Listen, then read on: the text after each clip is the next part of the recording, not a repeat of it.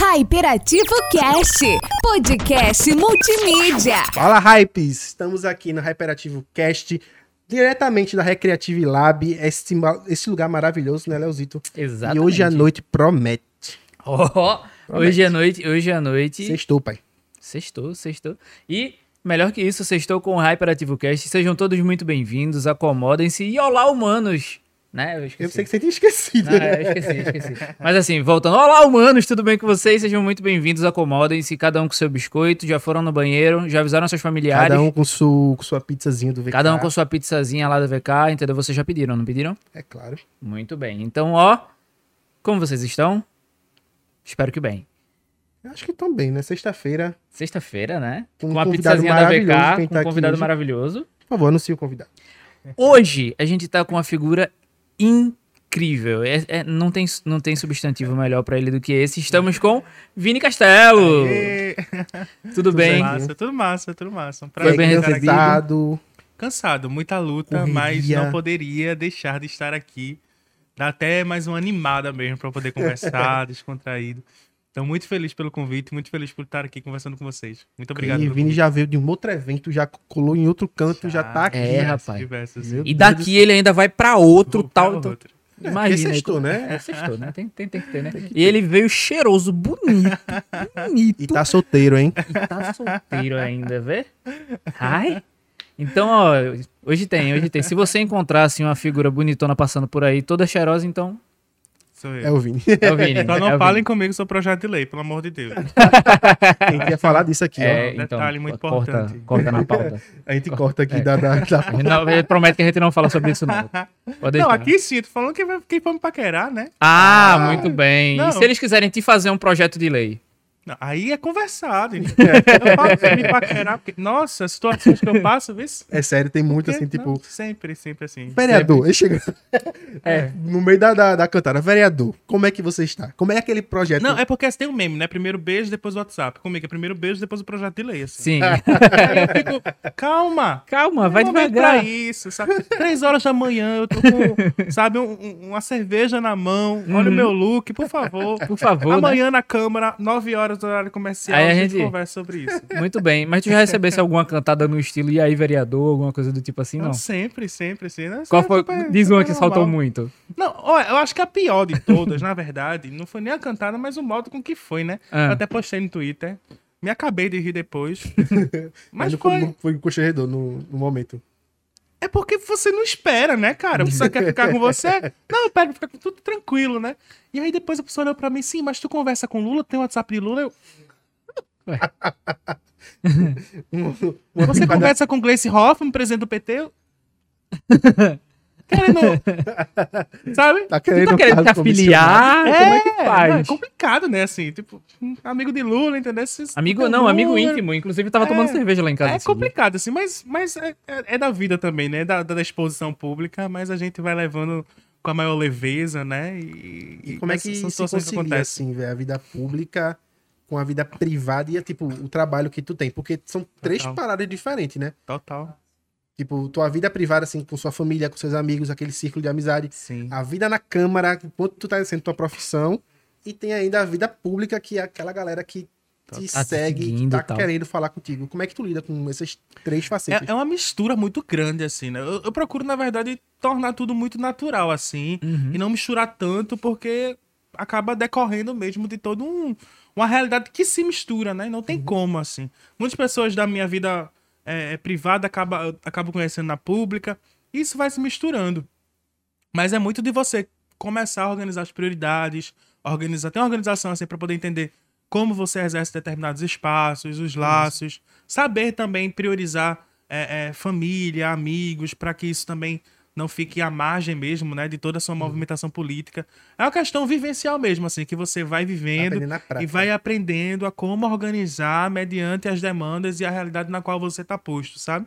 Então é um processo muito de, de, de, de você entender como é que de fato a sua vida vai se reorganizando e procurando ali delimitar determinados limites, mas ao mesmo tempo não deixando de esquecer ou não deixando de estar em espaços que você sempre esteve ou com pessoas que você sempre esteve, Porque senão você se perde no meio do processo, sabe?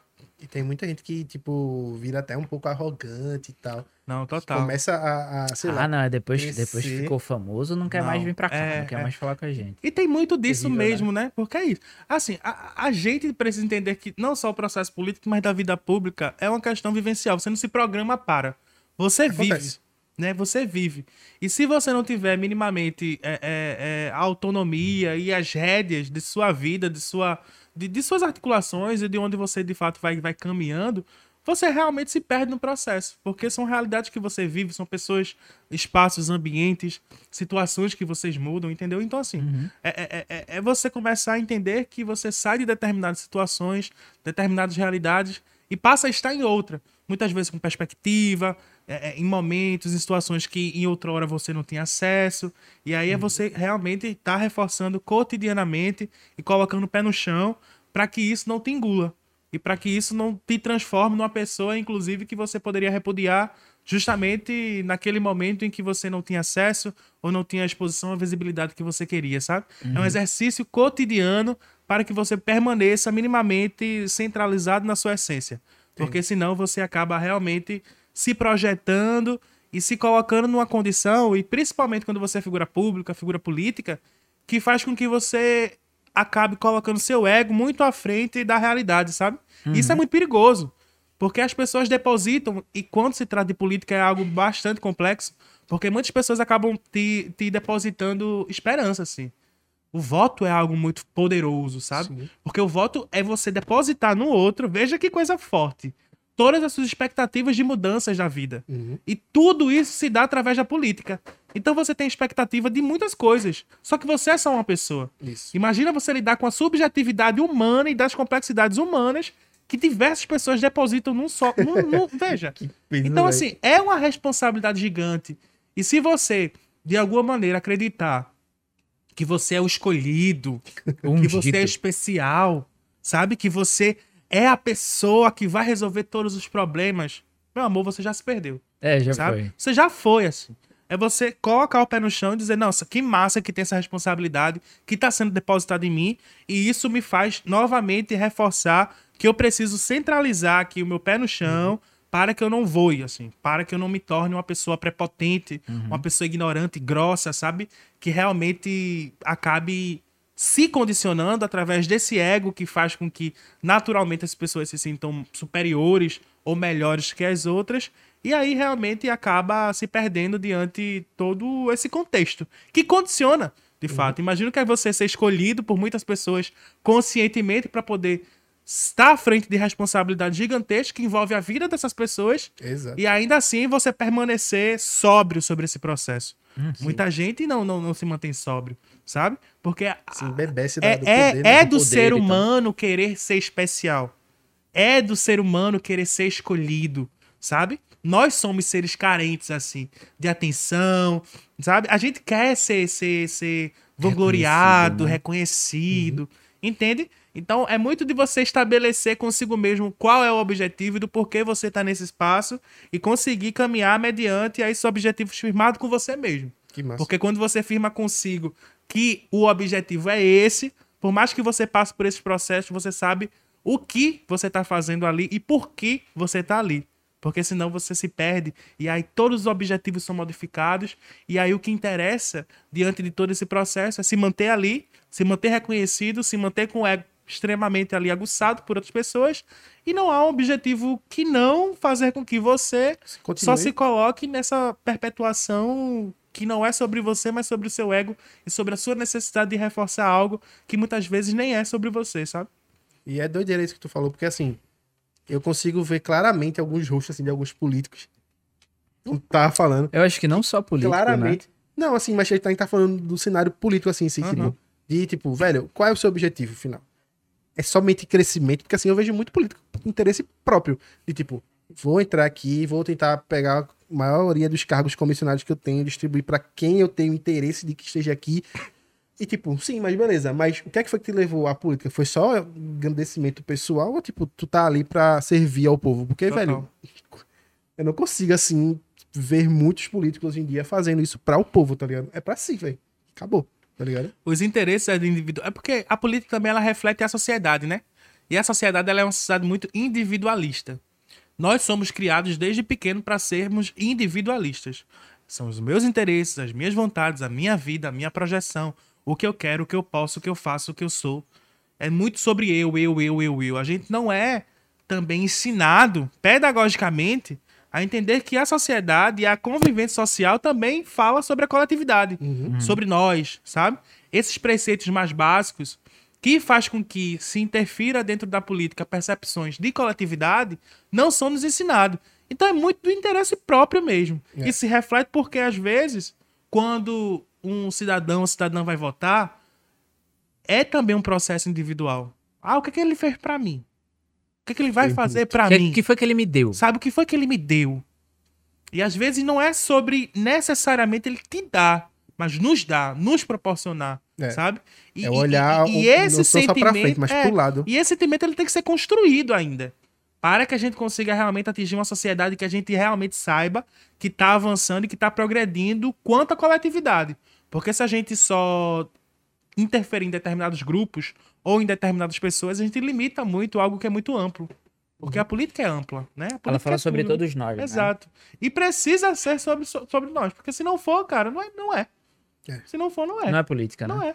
Não tem que ser. Sabe? É, Tu tava interesse. falando, tu tava falando assim sobre essa questão de tipo é, lidar com as expectativas das pessoas Uhum. que te colocaram ali. Sim. Já passou assim alguém dizendo assim, sim, eu te botei no poder e aí, cadê aquele negócio? Cadê que tu ia não fazer? calçou minha Sim. rua? Cadê? Então, eu acho que não, assim. Principalmente, mas assim, mas pelo público, na verdade, que me ele- elegeu, sabe? Uhum. A galera que me elegeu é majoritariamente jovem, que era uma galera que votou por opinião mesmo, assim, né? As pessoas que votaram por. E aí propagaram para seus amigos e suas amigas. Então, eu entrei dentro desse espaço político de uma maneira muito mais qualitativa nesse sentido de que eu sabia que as pessoas que eu pude construir esse apoio já tinham uma expectativa de eu interferir nessa questão mais social e coletiva, entende? E eu falo isso porque, de fato, a grande maioria dos vereadores, dos parlamentares, acaba sendo ou trabalhando num viés mais assistencialista, mais material, de como atua, né? Uhum. E eu acabei me projetando mais nesse social, mais nesse coletivo. Uhum. Mas Então, no essa- serviço, como se fosse dizer. Por exemplo, se os outros eles pensam muito no que é prático, no que é do toque, no que eu posso ver existem agora. modos de se construir enquanto ser político, né? E o assistencialismo tá muito nisso, assim, sabe? Desse suporte mais material mesmo, das necessidades mais básicas da população. E eu nunca atuei assim, eu nunca atuei assim. Dentro de comunidade, por exemplo, é, é fazendo assistência, assim, sabe? Uhum. Eu sempre potencializei, sempre construí com coletivos, com associações, sempre estive presente, sempre estou presente também. Mas para a posição na qual eu quero ocupar, queria ocupar e que eu ocupo agora, eu queria fazer um movimento contrário também. Isso é desafiador, porque é você ir de encontro a tudo que não existe dentro de uma estrutura que já está posta e que funciona para ser assim. Então tu escolheu de- foi, dentro. fo- foi um desafio mesmo, assim, sabe? Foi peitar e dizer, olha, minha proposta é essa. Eu me, eu me lembro que quando é, eu fui eleito, conversando com os vereadores e vereadoras, né? Me perguntaram, assim, diversos parlamentares nessa conversa, o que é que você quer é, é, daqui a quatro anos? Que no caso, daqui a quatro anos, assim que eu fui eleito, seria época, né? a, a reeleição, né? E aí eu disse, nossa, eu quero ter implementado um monte de política pública, um monte de projeto. E aí riram assim, riram, riram, riram, riram, riram. E eu quero entender, assim, fazendo pachorra. Opa aí. Quer. Menina tá chegando agora, quer falar? Oxe, que, que, né, que porra é essa? Que, que, que, que, que você quer, vereador? Ser reeleito. Você ser reeleito. Você reeleito. Todos ser reeleito. E eu achei. Eu, não, massa, eu também quero ser reeleito, mas isso é consequência, não? Que consequência? fazer. Sabe? E aí você vê como é que, de fato, a estrutura ela já está posta. E de como a lógica, dentro desses corpos que já estão acostumados a estarem dentro desses espaços, funciona de uma maneira diferente para quem quer se projetar e para quem quer construir nada inovador. Porque eu não acho que o que eu faço seja inovador, revolucionário. Eu acho que eu só faço o que tem que fazer. Só. Sabe? Não tem segredo, não tem mistério, não tem. Eu só faço o que tem que fazer. É minha responsabilidade fazer aquilo, é minha responsabilidade fiscalizar, é minha responsabilidade apro- aprovar projeto, é minha responsabilidade ouvir as pessoas, é minha responsabilidade manter o pé no chão para que as pessoas saibam que esse processo aqui não é sobre Vinícius Castelo, é minha responsabilidade. E isso eu compacto justamente com as pessoas que me apoiam e que me propagam. Porque sabe que isso daqui não é algo que está sendo jogado de maneira é, é- é maquiada, entende?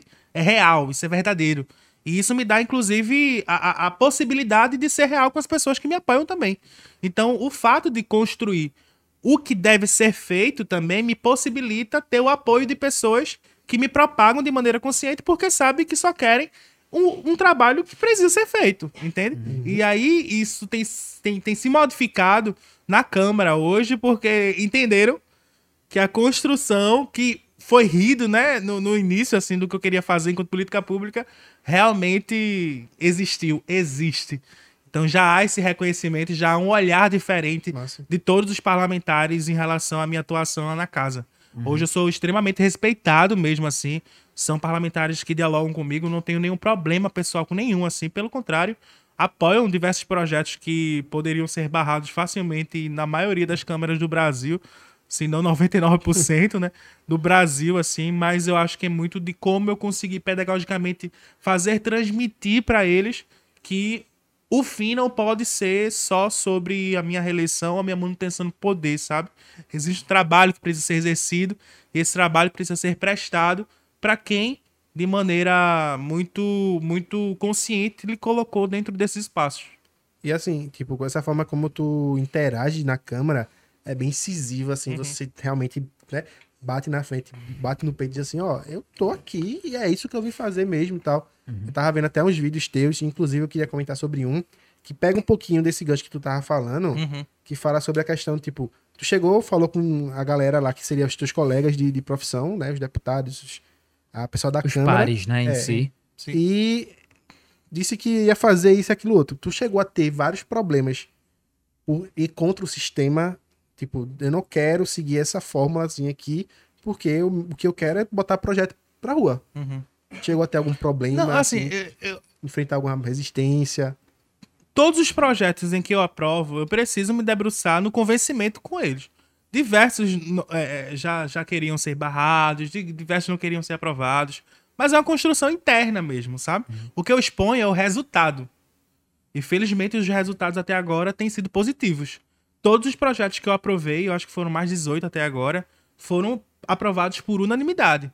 Mas isso é construído nos bastidores Sim. sentando com o vereador dizendo, pelo amor de Deus, por que senhor não quer aprovar? Bora conversar sobre isso? Me escute. Eu tenho pra poder dizer sobre isso aqui. E aí você vai convencendo um a um pra poder realmente conseguir fazer com que pautas que antes não eram vistas como possibilidade possam ser concretizadas, assim, sabe? Só que quando eu iniciei, quando eu, quando eu iniciei a, a, a, a, minha trajetória após ser eleito, eu era um perfil que era analisado como ameaça, assim. Veja, é um preto que veio da periferia, que é assumidamente LGBT, sabe? Então, assim, do PT, o estigma social, principalmente para quem não tá acostumado a lidar com um perfil como o meu, já condiciona as pessoas a olharem de maneira não só desconfiada, mas também acreditando que vai vir um perfil que pode movimentar a casa, né? Então, tinha muito receio sobre como eu iria atuar, sabe?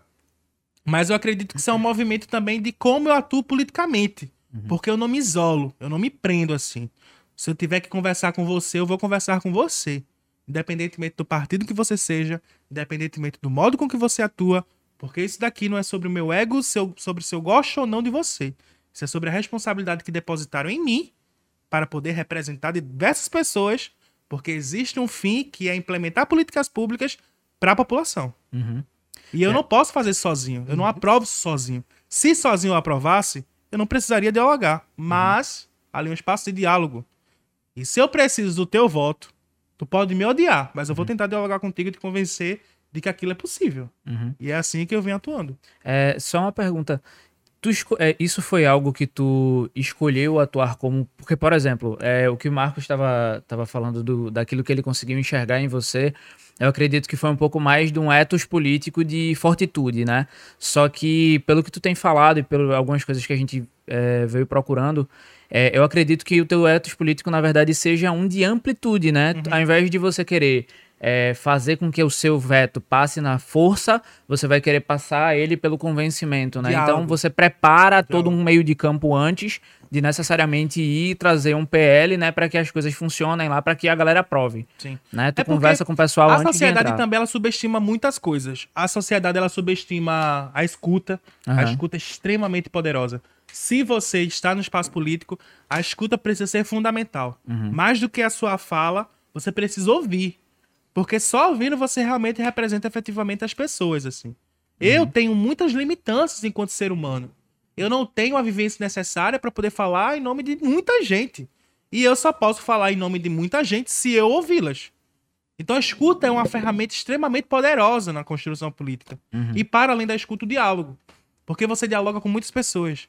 O E diálogo aí- é isso, né? A conversa, a fala, então não é só tipo um monólogo, não é isso? E é assim, você precisa entender também que para além do que é essa estrutura, você lida com pessoas.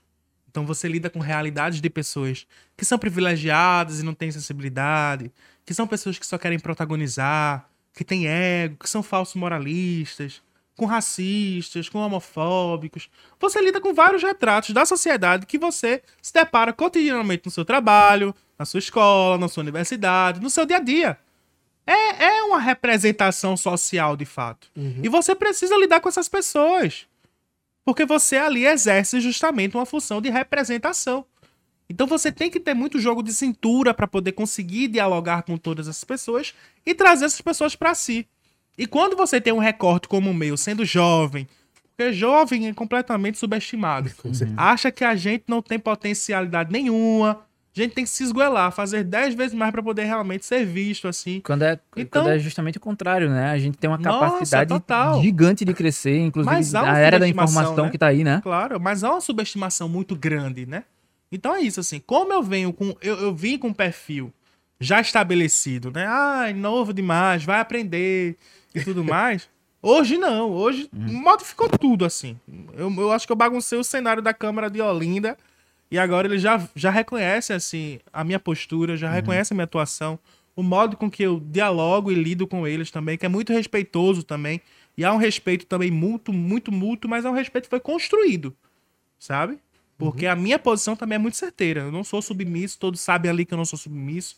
Eu tenho minhas posições fortes. Se você falar algo, eu vou lhe retrucar, eu vou lhe retrucar olhando no seu olho, tanto ali publicamente, quando, quando sai dali, quando eu brigo. Eu vou no gabinete, vou conversar com o vereador sobre os motivos também.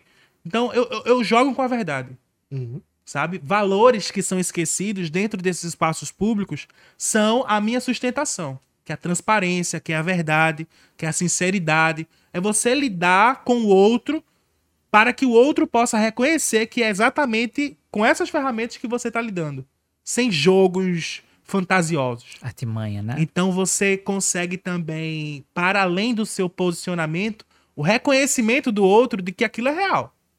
Porque a sua atitude fala muito mais do que as suas palavras. E aí, assim, tu tava falando aí, eu tava conseguindo pensar uma coisa.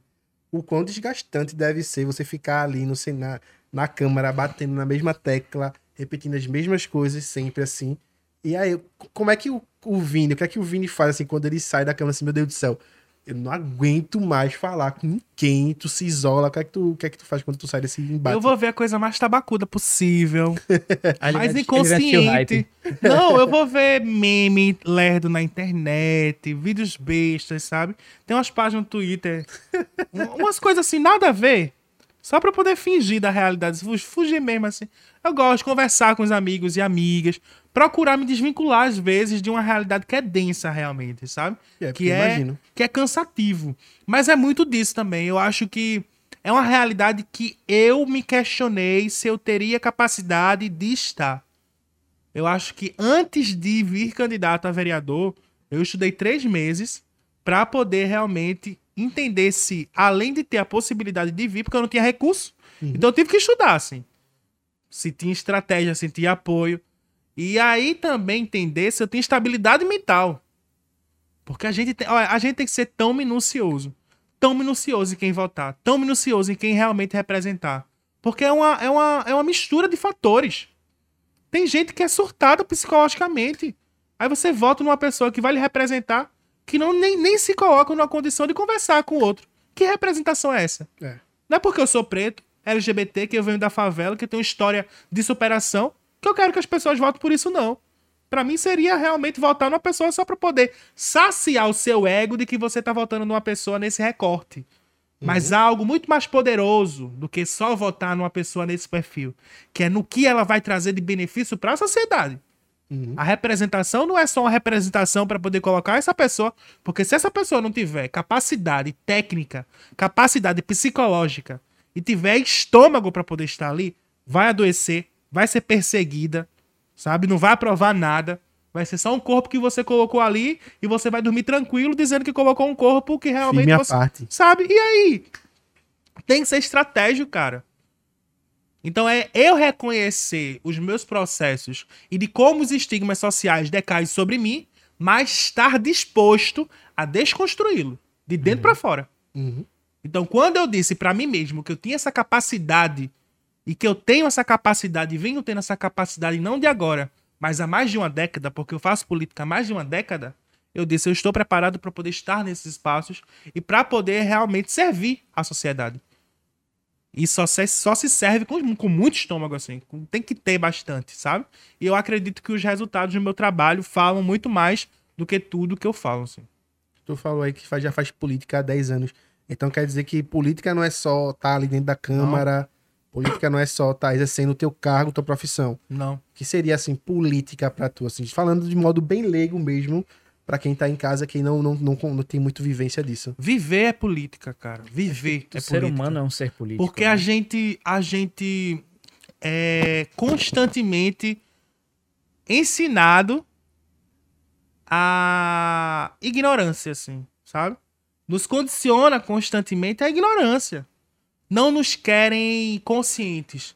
Não nos querem cientes dos processos que envolvem a nossa vida. Querem que a gente só fique revoltado porque o busão tá lotado e só fica mais lotado. Só que a gente às vezes nem reflete, sabe, sobre o quanto isso é um processo político, assim. Uhum.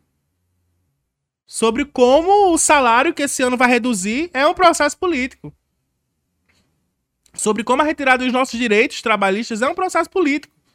A gente só fica revoltado. Mas falta um processo de conhecimento de entendimento também desse entendimento mais profundo que não chega porque é interessante para a estrutura uma sociedade ignorante.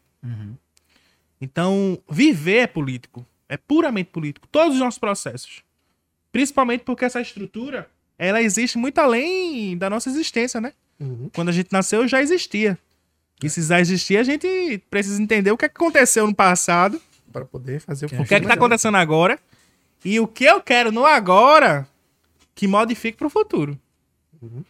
E todo esse processo de racionalizar a sociedade é político. Só que também é político um projeto que mantém as pessoas ignorantes, inconscientes e estáveis. Porque uma sociedade mobilizada conscientemente é uma sociedade que quer transformação. exato E é aí que a estrutura realmente se movimenta.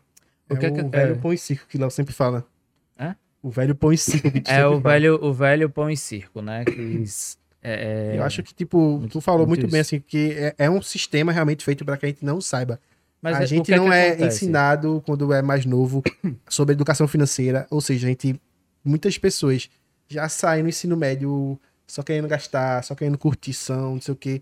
A gente não é ensinado sobre política de forma nenhuma. A gente só é ensinado assim, tipo, o presidente, o vereador, o senador, eles estão lá para servir o povo, viu? Pronto, é só isso. A gente não sabe o que acontece por trás, como é o jogo do sistema, e tu sabe nada, velho. Pois é. E é exatamente como era na. Hoje, como era exatamente na Roma Antiga, né? Uhum. Eles dão um pão ao público e o- os gladiadores estão lá se batendo e é só.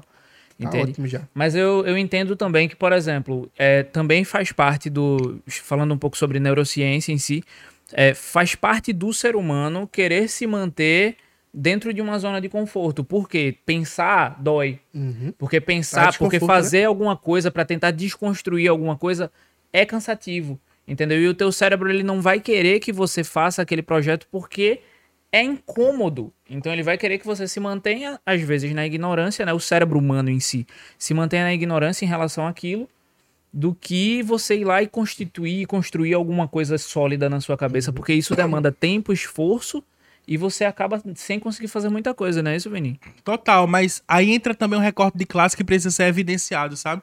Eu acho que pensar pra quem tem minimamente as condições dignas de existir Uhum. É realmente cansativo e doloroso.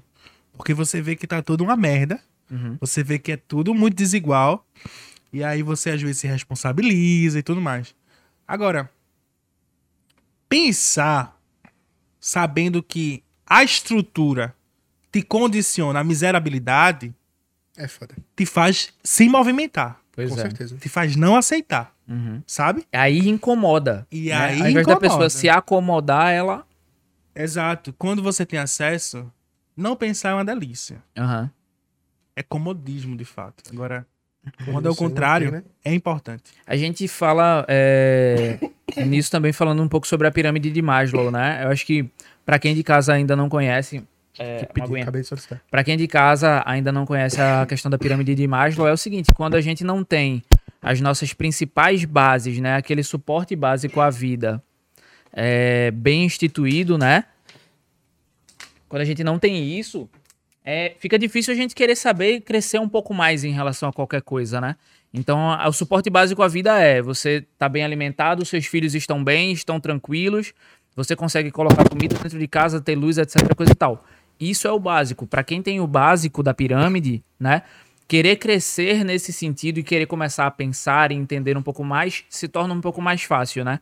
E eu acho que é aí que entra é, muito do papel político em si, né? De alguém que de fato representa, não é isso, Vini? Total. Que vai querer trazer esse apoio do suporte básico à vida, né? Pra. Total. É, tu tava falando, um, só um, antes de prosseguir, tu tava falando essa questão do incômodo, assim, a gente teve aqui a Débora Pessoa, e ela tava falando sobre a questão de est- estrutura do racismo, racismo estrutural, né? E aí, quando você, quando ela tá, tem uma frase dela que foi bem massa nesse episódio, que ela falou assim, quando você sai daquela posição de, tipo, estar dormindo, você está com os olhos fechados, você começa a se incomodar e você não consegue mais retroceder Total. você não consegue mais dar um passo pra trás e assim, tipo, ah, não, vou voltar a minha ignorância aqui, tá ligado? Não. Quando você desperta, que você percebe que, tipo, velho, a questão de injustiça social acontecendo ao redor. Projetos que não são aprovados. Outros projetos que são aprovados para benefícios de, das pessoas que já estão no poder, que já têm suas riquezas e ficam mais ricos. E aí você começa a pensar, tipo, velho, eu tenho que fazer alguma coisa. Eu preciso Total. me movimentar. É porque a consciência também é, é libertadora, apesar de às vezes ser muito incômoda, assim, porque você tá 24 horas por 48 pensando em tudo, sabe? É, por exemplo, eu chegar aqui é, neste podcast e aí começar a, a analisar os arredores, sabe? Eu tô vendo que tem uma bandeira LGBT, eu já me identifico porque eu já vejo que tem uma inclusão, e aí eu já vejo que tem um rolê cultural ali, e aí que já tem algumas referências, sabe, pra, pra, pra, pra o povo preto, e aí eu já vou me familiarizando. Entende? Veja, é, é muito inconsciente, mas ao mesmo tempo tá aqui presente. Uhum. Porque a gente tá sempre analisando os redores, de como é que, sabe? E aí é, é- é complicado, de fato, porque por mais que, que seja necessário, é cansativo também. Mas é um, cansa é, é um cansaço que é muito ensinado pela nossa ancestralidade, sabe? Porque a modificação da sociedade, ela não vai vir de quem tem acesso a tudo. Ela não vai vir da burguesia. A burguesia só quer se manter. Só quer viver, passar por essa vida com seus privilégios e tranquilo, sabe? Vai vir da gente mesmo, das pessoas que realmente vivenciam as realidades mais sortes da sociedade. E por isso que eu vivo fomentando constantemente todos os espaços sobre a importância da periferia. Uhum. A importância das favelas brasileiras. Uhum. Porque eu acredito fielmente que é nas favelas onde há as maiores potências desse país. Onde há as maiores vivências humanistas dessa sociedade. Não só por reconhecer que é justamente nas periferias onde existe toda a fomentação estrutural da sociedade, porque se a periferia parar, a sociedade para, mas principalmente por entender que a formação desgastante que é morar dentro de uma favela também te torna um ser humano muito mais empático mediante a sociedade, sabe? O privilégio ele cega também. O privilégio lhe condiciona a estar numa posição de inconsciência sobre a realidade, sobre a pluralidade da diversidade brasileira. Então, na periferia, a solidariedade não é uma virtude, é uma condição de vida. Não é Porque profissão, todo né? mundo precisa de Se todo ajuda. mundo ali, meu irmão. Sabe? É, é- é a vizinha precisando de um fósforo. E, e me dá um, um pouquinho de, de arroz aí. É, é, uma, é uma realidade, sabe? De, de, de vivências mútuas, cotidiana mesmo, assim. E que todo mundo tá ali na sobrevivência. Porque já é dado que ou todo mundo ali se ajuda, ou então, meu amor, o Estado não vai chegar pra salvar.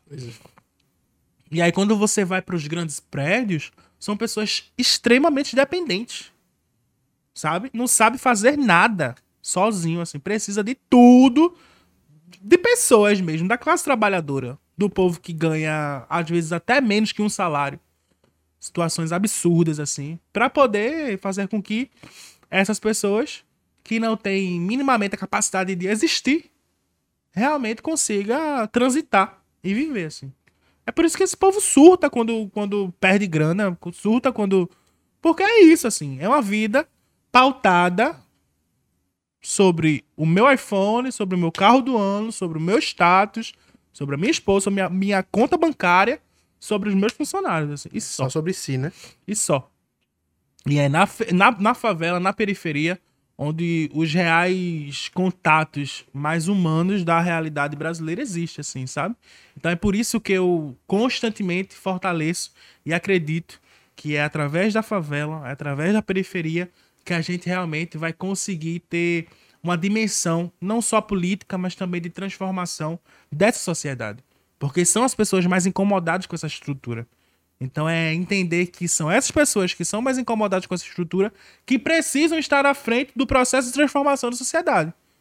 O poder não emana do povo? Ou o povo da periferia não é povo? Se é povo, tem que estar no poder também. Ou há uma distinção?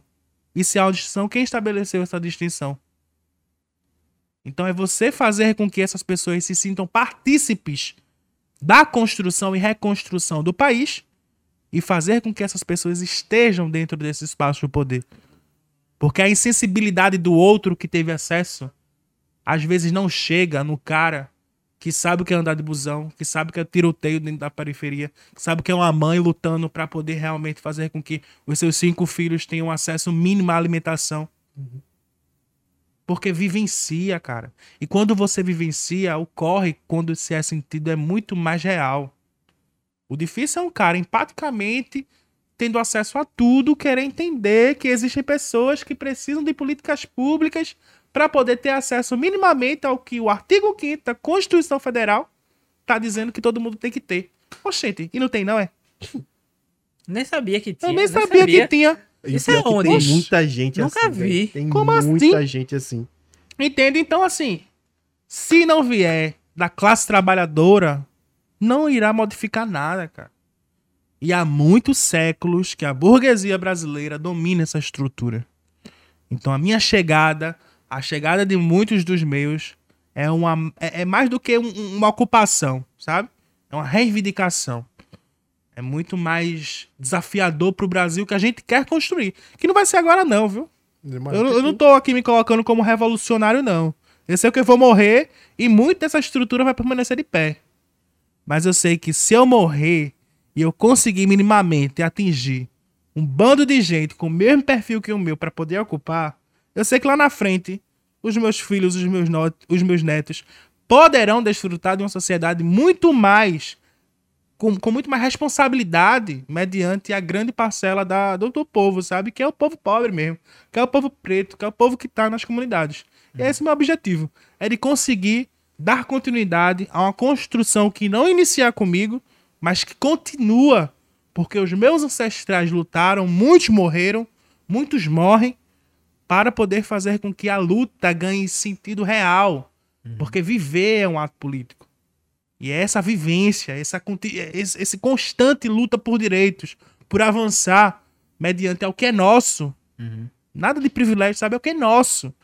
Que me faz estar nesses espaços e que me faz ter a vontade de continuar e projetando para que mais e mais pessoas adentrem no espaço que é nosso. E se não for, a gente vai tomar. Uhum. E é nesse aspecto que eu me envolvo. Tem uma, uma música é, de um rapper chamado César MC, que ele é bem conhecido né, na, na cena e tal, que ele fala o seguinte, é, essa frase toda vez que eu escuto eu me, eu me arrepio na hora. Que ela diz assim, o racismo ele é um câncer estrutural e esse fato não depende da sua opinião. Ou você coopera com essa estrutura ou você ajuda na demolição. Então assim, quando a gente fala sobre todo esse processo, o fato da gente estar é, com a voz ativa, né? A gente que tem alguma voz, né? Seja tendo 200, 200 pessoas lá na sua rede social ou tendo alguém, uma audiência muito maior, a gente falar sobre e se projetar contra é, é um dos principais fatores do que a gente tem que fazer, na, na minha opinião, né? Porque isso existe. E não é o racismo só com a pessoa da pele preta, entendeu? É racismo com a- o pessoal que tá lá junto na favela, que tá é, passando por muitos dos problemas, né? Que a sociedade só, só esquece. A sociedade só escolhe não ver Total. né? Então, a gente, enquanto sociedade, a gente precisa se pôr nesse patamar de poder dizer, pô, isso tá errado, Uhum. entendeu? Então, não trata, não trata uma pessoa é, é, como ela não merece ser tratada, Uhum. entende? Então, tem muito disso que a gente pode fazer também, né? Total. Faz parte de nós lançar isso pra frente, levar essa palavra pra frente. Exato. O e da Brasil- gente continuar aqui, pra deixar a Vini beber uma água, que eu sei que ele Beba tá... uma aguinha, Vini. A gente vai ter que falar dos nossos patrocinadores. Tem, tem, tem. É porque a gente já Esqueceu, veio. já- a gente já- foi já lá na, foi engajou, já- empolgado. É, já foi. É porque tava tão empolgado pra, pra ter a conversa, Vini, que chega foi E aí, Luke, já tá o QR Code aqui? QR Codezinho, é QR. Então, galera, a gente vai falar do Vikings Pizza, que tem a pizza das pizzas, que é aquela pizza que até os deuses nórdicos de Valhalla desejam, né? Exatamente. E, tipo, a gente tá aqui com algumas coisinhas do, do VK na mesa. Temos eu- aqui pegar- o, pegar o um, vou um. Mionir, temos as cartas, alguns adereços. Estamos usando aqui os bonezinhos que Léo virou dele pra trás, mas que são fashion. fashion. E tá pra chegar outros também, né? Pra chegar outros de outras cores, pra vocês escolherem. Mas hoje em específico a gente vai falar sobre as cartinhas. Ó, ó, ó. Você que gosta de jogar aquele pokerzinho maravilhoso. Vamos lá, vamos lá. Resta um, resta um, 21, buraco. É, eu, eu sou. Eu sou. Paciência. Eu sou uma espécie de cigano. Então, assim, escolha uma carta. Tá. Você viu a carta? Vi. Eu vou dizer que tipo. Qual é essa carta. Tá. Beleza? É um dois de paus, galera. Valeu. Ele é especialista. Obrigado, obrigado, obrigado, obrigado. E ó, tem aqui o símbolozinho do VKPZ atrás, ó. Exatamente. Então, pra aquela noitada que você tá ali com a galera, pedir um VKzinho, já pede aí, ó, um VKzinho. Você comprando no site, você ganha o VK Coins e é com VK Coins acumulando VK Coins, você pode trocar por esses itens maravilhosos que estamos aqui.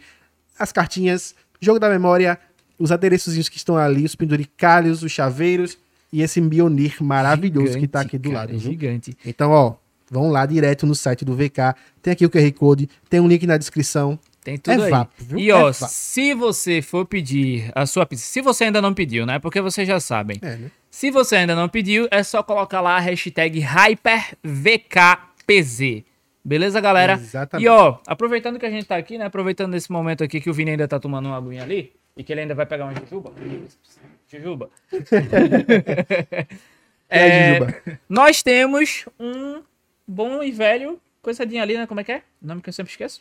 É a hashtag HyperVKPZ. Não, não, Você- tipo. Não? É, galera, segue nós lá, entendeu? Nós estamos em todas as Ah, redes tá. sociais. Você tava falando do patrocinador ainda. Não, não, Valeu, galera do VK. Segue Agora nós, vamos falar segue do, nós. do, Nós dos outras lá. coisas. É. Você pulou as etapas. Pula essa etapa, pula essa etapa. Pulou as etapas. É isso, galera. Vocês que tá aí agora na live. Eu tô vendo aqui, ó. Eu vou dizer o nome, tá? Vou dizer o nome por nome. Ele vai, ele vai, Lucas ele vai. Santos, Gabriel Fausto, Eliane Guedes, Matheus Cavendish. Como é? Matheus o quê? Cavendish. Matheus, é você. Cavendish. É, É você, francês? Matheus. Meu sócio, hein? Teu sócio? Ah, tu- como é que fala o nome dele? Matheus Cavendish. É Cavendish? Olha, né? acertou. É, isso é francês? Sabe, né? Eu não sei. Matheus, depois tu Matheus. fala aí no, nos É comentários. você, Matheus. Wagner Maximiliano, Emanuele Souza, Rosiane Pereira, Lívia Marinho, Graciane Severo, Heitor Torres, Lívia Marinho e Samanta Valentini. Galera, vocês estão todo mundo aí. Ó, a obrigação de vocês é fazer o seguinte: já curta esse episódio, já segue a gente aqui no canal, ativa o sininho para não perder e depois que esse episódio acabar, vai pra playlist, assiste todos os outros episódios, que estão muito episódio maravilhoso.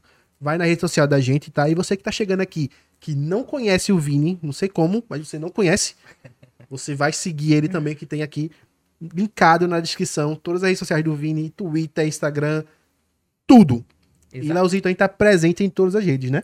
Exatamente. Então, se você chegou até aqui por algum motivo e você quer nos encontrar nas redes sociais, nós estamos em todas as suas redes sociais de preferência. Então, Exato. estamos no YouTube, no Instagram, no Twitter, no Facebook, entendeu? Nós estamos lá no, no Tinder, no Grindr. Pode seguir a gente lá, entendeu? Não, encontrar ainda gente. não, ainda não. Mas um dia estaremos no Tinder no Grindr, porque se você chegar lá, ver o nosso perfil, dar aquele super like, você vem aqui. Vou e dar match, gente, hein? Vai dar match, vai, Vai dar dar match. match. Vai vir aqui terminar de curtir a gente. Então, ó, Exato. vem pra cá pra esse papo, porque tá a Gi maravilhoso. Alves tá te dizendo que chegou. E aí, Gi? Estamos aqui também, hein? É isso aí. Gi Alves disse que chegou. Então, Aí chegou, chegou. É nóis, É Gi. isso. Tamo aí. vamos botar pro papinho maravilhoso. E vamos lá, vamos voltar aqui. Bora, Vini, conta pra gente uma coisa assim que todo mundo quer saber. O que foi que te deu aquele estalo pra te levar pra política? O, primeiro disse, não, gostei disso aqui, eu vou ali. Cara, quando eu tinha 15 para 16 anos, me convidaram pra poder adentrar nesse espaço político. Eu corri, assim. Nunca cogitei, assim. Uhum. Porque eu sempre tive muito medo de, de como as pessoas poderiam se atribuir. Não só da minha militância, mas de tudo que eu fazia. Porque eu sempre fui o tipo de pessoa que eu gostava muito de ser autônomo, assim. Aham. Eu sempre me meti, me meti em tudo, mas eu nunca era mandado. E sempre fiz questão de não ser. Porque eu sempre tive muita responsabilidade, assim. Eu sempre me metia. Com 15 anos já era presidente do Grêmio Estudantil. Então já representava mais de 900 alunos e alunos dentro de uma escola, sabe? E aí fui reeleito com mais de 97% de, de, de- dos votos de lá. De aprovação. De... Tá ligado? tá, Foi, já tá porque- desde cedo, já Não, desde. E eu era pirraia que estudava de tarde, de manhã eu tava lá, de tarde eu passava pra poder dar prestação, à noite eu ia lá no JC. Então, assim, eu sempre tive muito, muito interesse de realmente estar nesse corre, sabe? Mas eu nunca queria adentrar nesses espaços políticos institucionais. Porque eu tinha muito receio, eu observava muito de como a juventude era instrumentalizada não para ser potencializada, mas para poder dar base para quem tá nas estruturas maiores, assim. Massa de manobra, né? Exato. Então eu- acho isso muito problemático, assim, sabe? Então eu parti e disse, não, o que é que eu vou, vou fazer? Vou, vou, vou fazer direito. Ninguém nunca na minha família nunca tinha entrado na universidade, eu querendo fazer direito. E aí eu disse, não, vou mudar a sociedade através da justiça. É. Oxi! É aquele sonho do jovem que quer Meu ser algo filho, grandioso, quando eu assim. concluí a graduação, eu disse, é na política mesmo, né? É complicado, né? É na direito? política mesmo. Então, Vinícius, já constatou os fatos, já entendeu que o BO é realmente mais embaixo. Vou ter que ir lá, né? E aí eu realmente, porque eu sempre fui muito movimento social, né? Eu sempre tive eu, protestos, sabe? Movimento estudantil, movimento negro, movimento LGBT, movimento de fortalecimento, né? Das mulheres, mas assim, de pessoas com deficiência. Eu sempre estive muito atrelado a esses movimentos mais sociais mesmo. E aí foi quando eu pude me entender enquanto corpo político de não só estar nessa condição de reivindicar, e aí foi quando eu comecei a estudar. Eu estudei três meses, assim, a possibilidade de vir candidato. Porque eu sou uma pessoa com muitos objetivos, assim. Eu não gosto de ser uma pessoa muito utópica, sabe? De tipo, de sonhar. Ai, vou transformar a sociedade, modificar ou dar falsas promessas, sabe? Eu É acho mais que pé é, no chão, né? é, eu acho que isso é muito desrespeitoso com as pessoas. De, de, de querer se projetar, querendo ser. Olha que menino mais revolucionário. Ai, por favor. Sabe? Bora, bora ser real aqui, com, com, com as condições na realidade que a gente vive, porque a gente não, tá, a gente não vive num país progressista, Uhum. a gente vive num país conservador pra porra, sabe? Preconceituoso e racista pra um caramba. Pode falar palavrão. Entende? Não, tranquilo, mas assim, é porque a gente, a gente vive numa bomba, cara. O Brasil é uma verdadeira bomba atômica com diversidade de pensamento, e é xenofobia, e é transfobia, e é, é tanta coisa que não dá pra você ser utópico e dizer, ai, me coloca no poder, que, que, que eu vou modificar o mundo. Você não transforma primeiro a sociedade sem a anuência da sociedade. Isso que tô dizendo não sou eu, não. É a história que lhe diz. Sabe? Então, pra que eu vou ficar me vendendo enquanto uma pessoa utópica se nem o país está preparado para discussões profundas que realmente podem modificar a realidade do, do, do, do povo brasileiro, assim, da humanidade. A gente vive num país cristão onde a propagação do ódio é muito mais fácil do que a propagação do amor e do acolhimento, cara. Que Cristo é esse, né? Sabe, sou eu, sou eu o responsável por modificar isso. Sou eu o responsável por modificar essa estrutura. Eu já tenho tanta coisa pra poder lidar. Eu vou me responsabilizar, ou querer me projetar nessa responsabilização de modificar mentes doentias que não se questiona sobre como o ódio realmente é instrumento de manutenção dessa esfera desigual? Não tem condição de fazer isso. É até desgastante. Você É ficar desgastante, mas, mas é como muita gente politicamente se projeta. Salvador, sabe? Pelo amor de Deus, entende? Eu não sou o Lula nem tenho pretensão de ser assim. Eu sou Vinícius Castelo, que saiu de um beco onde o tráfico era a realidade, entende? Filho de, de uma ex-empregada doméstica, neto de uma lavadeira, que enfrentou e que enfrenta o sistema, mas que tem muito pé no chão para poder entender que eu tô aqui de passagem, que eu vou morrer e que eu quero interferir na sociedade para poder deixar uma sociedade muito melhor para quem vai vir depois de mim, pô. Isso é um objetivo muito mais real e concreto, assim. Sim. Entende? Chama muito mais as pessoas pra poder entender, olha, tu tá vivendo, mas o que é que tu tá fazendo pra sociedade, sabe? Pra tu, pra tua família, pras pessoas que vão vir depois de tu. O que é que tu deixou de O que é que tu, né? o que é que tu tá deixando aqui? Entende? Isso é muito forte, velho. Isso é muito mais, mais real, cara.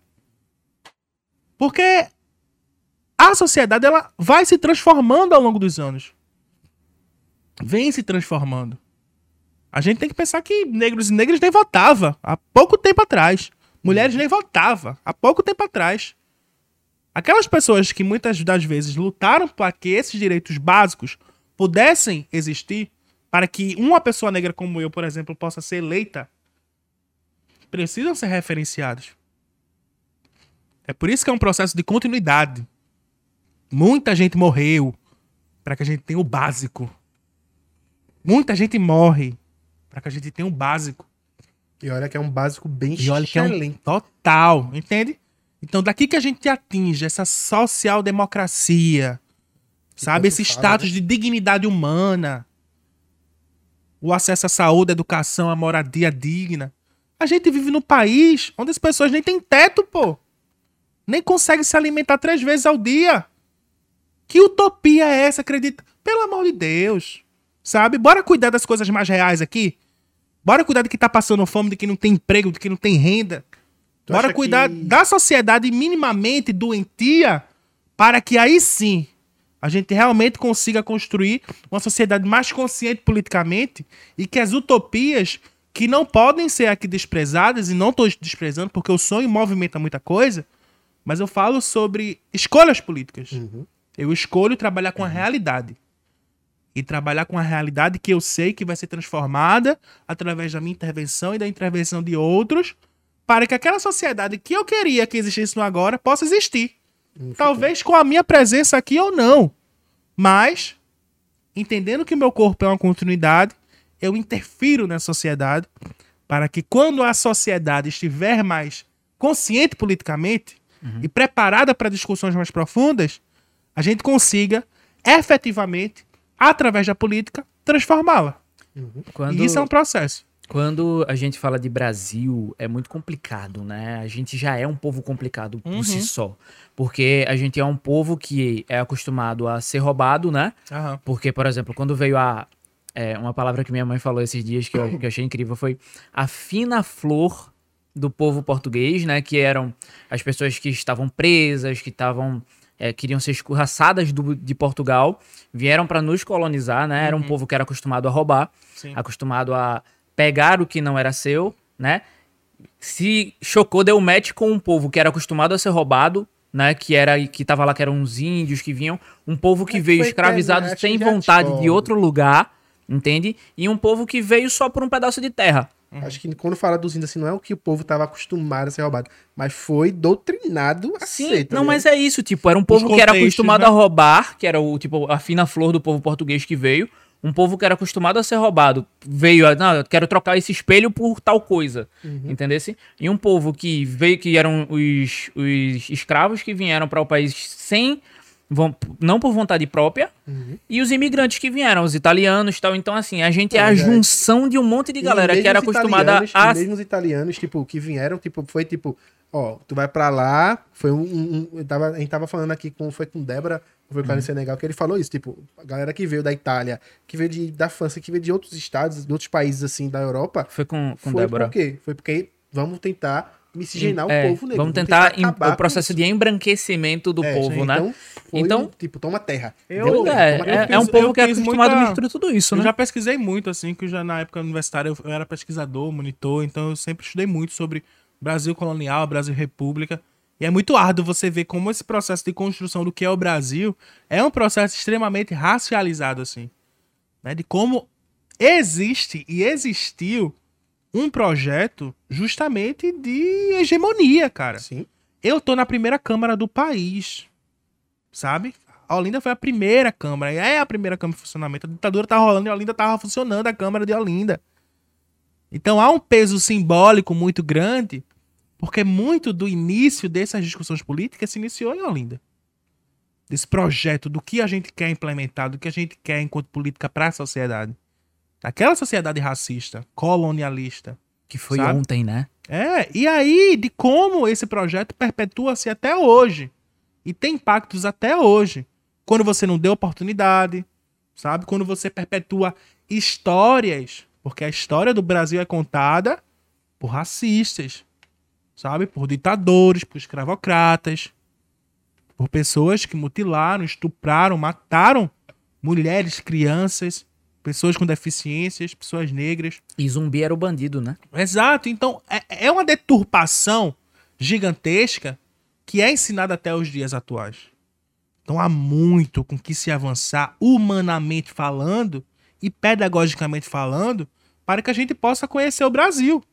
Porque o brasileiro não conhece a história do Brasil real. Então, esse projeto político de exclusão total das massas e dessa necessidade de trazer o, o povo europeu para cá é justamente para que, que se possa, de fato, aniquilar, sabe? Exterminar o povo indígena, o povo preto. E é um projeto que funciona até hoje, né? Quando a gente entende como é que as estruturas daquela época se perpetuou e se perpetua até hoje, né? De como os senhores precisavam de segurança militar para poder, né, fazer com que o, o povo indígena, o povo preto, não ameaçasse, não atingisse. Nada diferente dessa época, sabe? Nada diferente do Brasil atual. Só modifica e institucionaliza, dá um discursinho fazendo referência à Constituição, Um cala-boca aí, né? mas a atitude é a mesma. O extermínio é o mesmo. A morte é a mesma. Quando você está à frente de toda uma sociedade e você não dá oportunidade de educação, de saúde, sabe? De esporte, de lazer, de dignidade, de moradia, você está matando essas pessoas. O que mais existem hoje são pessoas que estão mortas por dentro, cara. Psicologicamente. Porque não é dada oportunidade. As pessoas se sentem um nada. O que é que eu vou fazer da minha vida, sabe? E que Brasil desgraçado é esse? Que você não se sente potente, pertencente, esperançoso. Antes do cara se matar ou de morrer, já tá morto, construído a, a morte. Tá construída há muitos anos. E até as redes sociais ajudam nisso também, nesse processo. Total.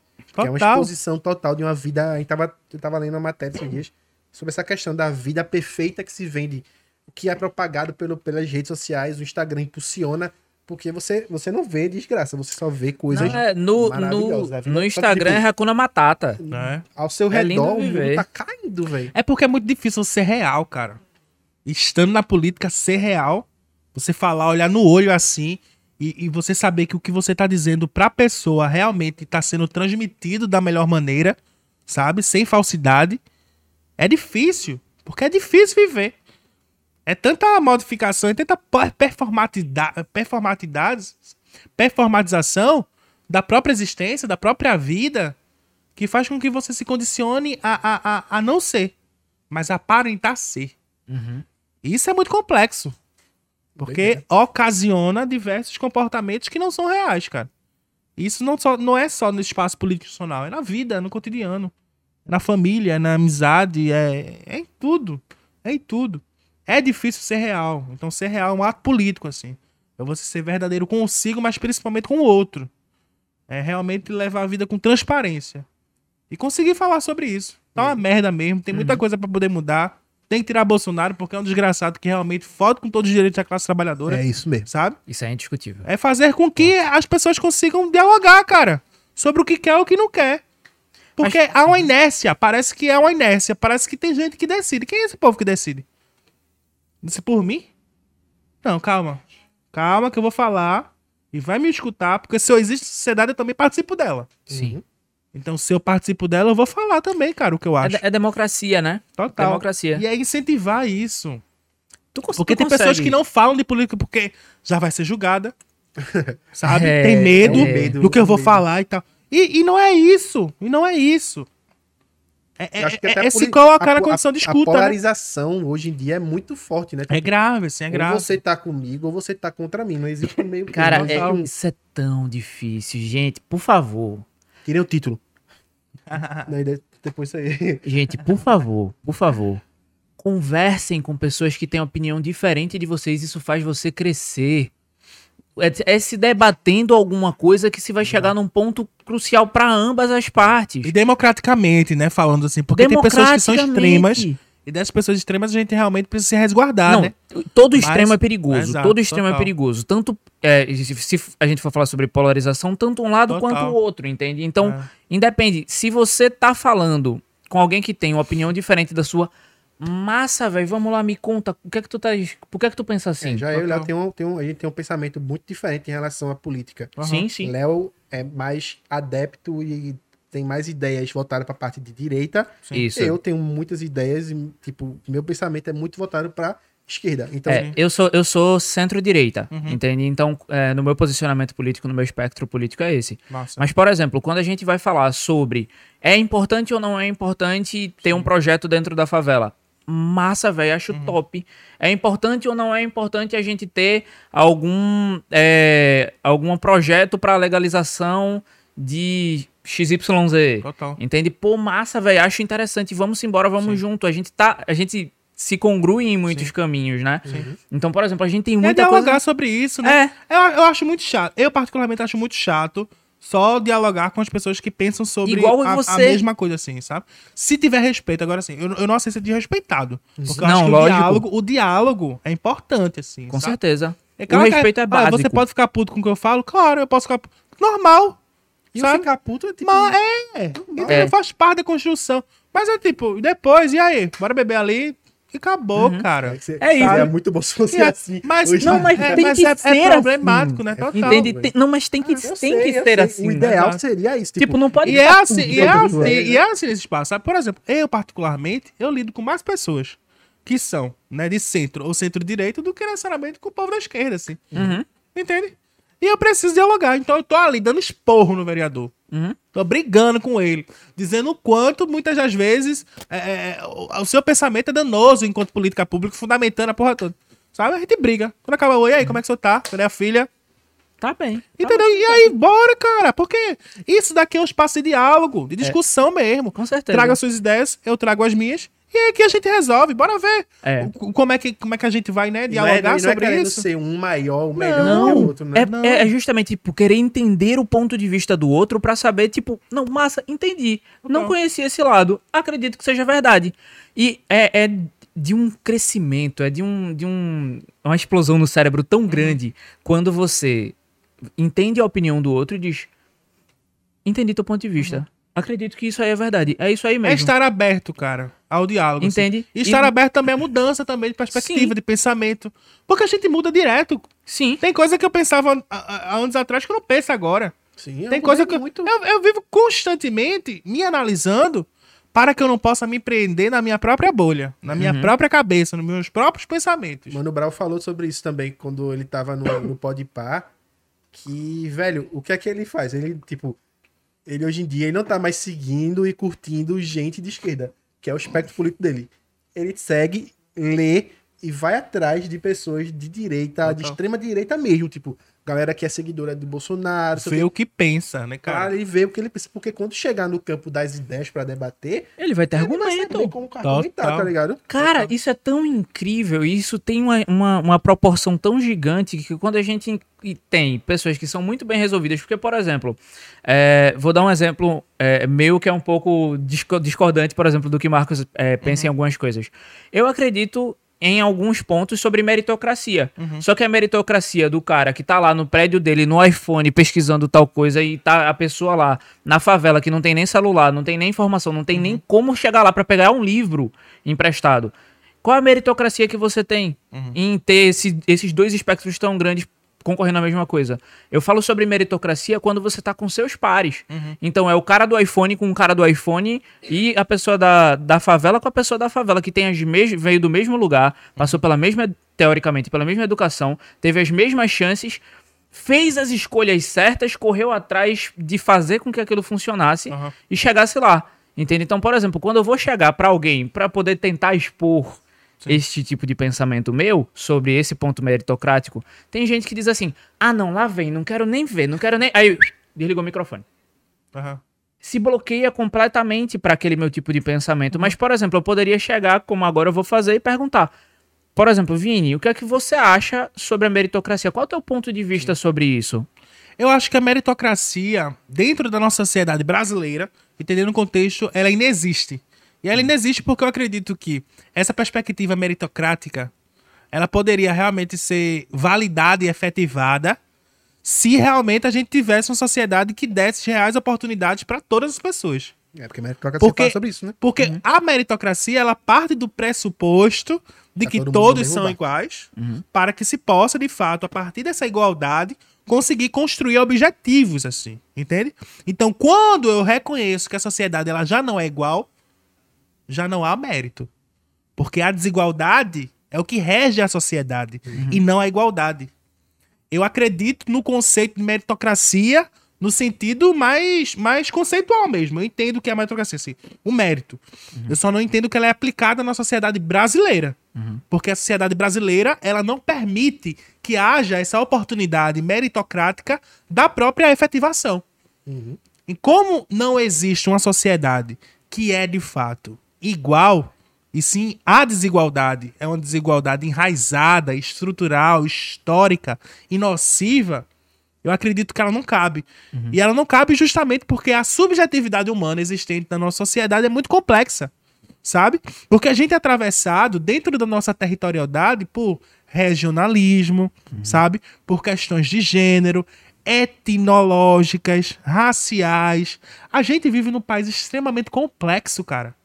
A complexidade e a diversidade do nosso país é o que nos faz sermos justamente quem somos.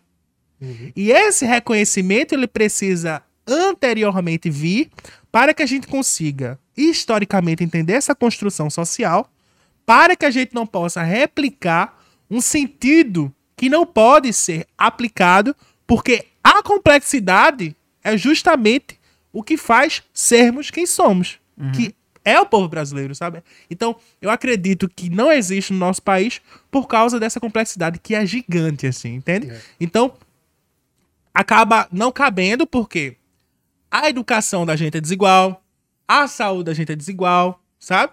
Até, até entre diversos níveis sociais mesmo, entende? Classe média mesmo, tem gente que, que acha que tem todas as oportunidades nessa pandemia aí. Muita gente da classe média ficou pobre aí viu que realmente não era rico, entende? Mais ricos. É, é- é de um absurdo tão grande ser brasileiro assim, sabe, cara? Que eu tava vendo essa semana, eu acho que foi até no Nato Finanças, não tenho certeza. É, não sei se vocês conhecem Nato Finanças. Sim, sim. Nat Pronto. Natália Arcuri, né? Do- É, a gente se segue, eu. É adoro outra? ela. É, Até massa, a gente interage bastante, eu acompanho super, converso super no Twitter também. É uma pessoa muito massa, assim, com propagação de pensamentos e ideias mínimas pra poder ter uma consciência, né? Também financeira. financeira. E eu tava vendo que se você recebe 3.500 reais por mês, você já tá dentro dos 10% dos que mais ganham no Brasil. Caramba. Cara. E é de um absurdo. Veja. Veja a disparidade de desigualdade existente num país com mais de 210 milhões de pessoas. Eu acho que já passou mais de 210 milhões, né? Também. Pelo que eu vi. Só Então, assim, É, pandemia, é teve de uma, É, é, é de uma pandemia- desigualdade, pandemia de uma esse número. profundidade, sabe? Econômica. Que é escancarar.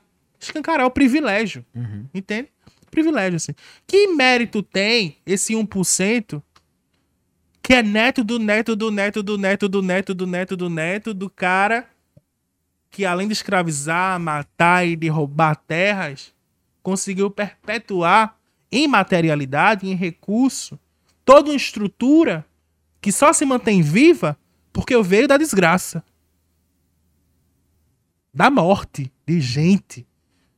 E que são mantidos até hoje como os mais ricos, não porque Mereceram. estudaram, sabe? Trabalharam. Porque o Brasil é uma desgraça. Porque o Brasil é desigual. Uhum. Porque sempre foi assim. Porque há não só documentado, mas também historicizado que a construção desse país é para poder manter a desigualdade como tá, manter o pobre como tá e manter justamente essa estrutura falaciosa que faz com que as pessoas acreditem que vão se sobressair quando na realidade é feita para poder esmagar. Então essa é a minha perspectiva, essa, é a minha- essa é a minha visão, sabe? Sim. Consigo entender o que tu fala nesse sentido de, de nivelamento. Do- é, dos Porque tu- pares em tu, si, tu, né? tu torna subjetivo também esse entendimento, assim, sabe? Não, eu acho, eu acho que há um mérito numa disputa que é uma disputa que você realmente consegue entender os perfis Uhum. que são construídos de maneira igual. Sim. Entende? Eu, eu consigo compreender, assim, esse nivelamento. Mas É o- porque não o tem- problema falo- é que não Eu- acontece. Eu, só, né? é, Eu, É. só, eu só falo, eu só falo mesmo em relação à estrutura social, entende? Sim. Tudo isso que, Que é- tu é falou, grande, assim. é, tudo isso que tu falou, ele não pode ser excluído quando a gente vai falar sobre meritocracia. Eu acho É que é, isso. é o pilar É, esse, principal. esse, é isso que, Total. que tu falou, toda essa parte da estrutura que ela vem e que a gente não pode é, ver o fato isolado, né? Vai trazer. Porque, por exemplo, às vezes é, tem duas pessoas que estão teoricamente na mesma situação, sendo que a família, por exemplo, eu e Marcos estamos na mesma situação.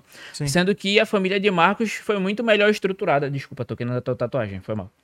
É, é, a família de Marcos foi, tá muito bem mais estruturada. Às vezes ele tem. é, ele teve muito mais chance de falar dentro de casa, então ele teve muito mais chance de aprender com alguém que já veio antes dele. Então, talvez, tipo, a estrutura tanto familiar quanto de, de ecológica dele mesmo, Sim. né? Porque é todo um ecossistema que nos rege, né? Faz com que, por exemplo, ele consiga entender que se ele for à luta, se ele estudar, se ele fizer, Exato. vai ser super, vai ser conseguir fazer alguma coisa a mais do que eu que vou olhar e vou dizer assim, não, eu já não vou conseguir mesmo.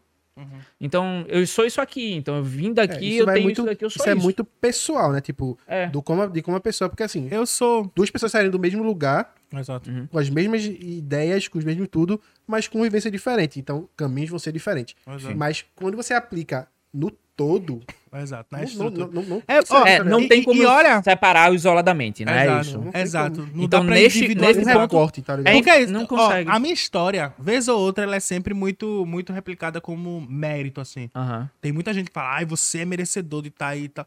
E eu acho que a minha história não tem nada a ver com meritocracia, por exemplo. A minha história é uma denúncia, na verdade, sabe? Porque, por exemplo, de toda a minha família, eu fui o primeiro a entrar na universidade. Já não há mérito aí. Uhum. Porque se eu sou o primeiro, veja, a gente tá no, no século XXI, cara. Todos que passaram antes de mim não entraram na universidade. Já não posso nem me vangloriar disso. Aí eu entro na universidade, meu pai tendo que trabalhar redobrado, minha mãe comendo o pão que o Deus amassou para poder minimamente me manter também. Eu estudando de 7 horas da manhã, chegando em casa de 10 e meia, quase 11 horas da noite, com 3 reais no bolso, que a minha sorte era comer os salgados da Conta Boa Vista, que era um real.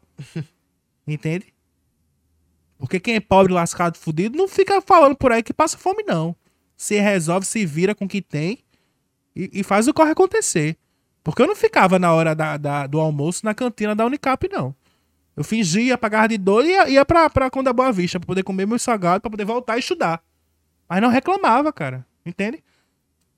Pra poder estudar pra OAB, estudando pra OAB, fazendo um milhão de coisas, estágio e, e pesquisa, isso e aquilo. Porque há uma pressão quando você adentra nesses espaços, porque você já não é mais você.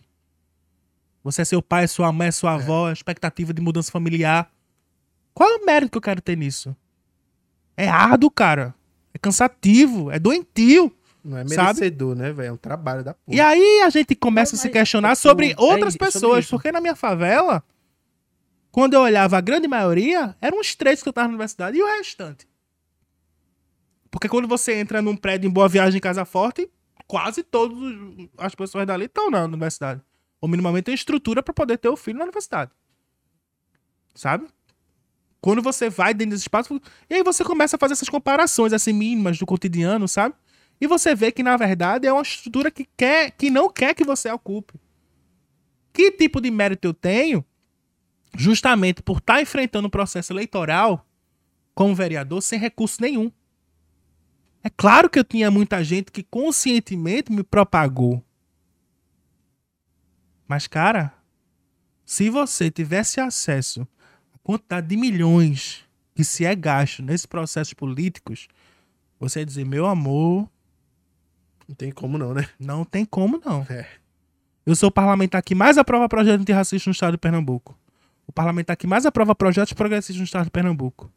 Tem um mandato que está sendo exemplo de atuação e interferência em política pública. E vou novamente enfrentar um processo onde não vou ter a estrutura suficiente, não vou ter o suporte suficiente, não vou ter o apoio suficiente. Porque para além de tudo que eu faço, tem gente que tá cagando, cara. Tem gente que é racista. Tem gente que não quer que a juventude cresça. Tem gente que não quer que favelado fale pro favelado, não. Eu tô consciente que vão me atacar e não é pouco, não, é muito. Que mérito tem nisso? É você enfrentar uma sociedade que você tá vendo que só quer lascar.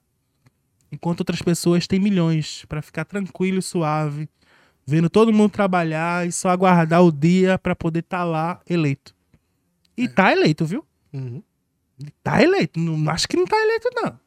Porque tá. É um sistema inteiro voltado pra aquela pessoa. Que tipo de mérito tem quem tem sobrenome político e já tem um cargo já esperando você pra ser prefeito, pra ser governador, pra ser a porra toda? Que mérito é esse?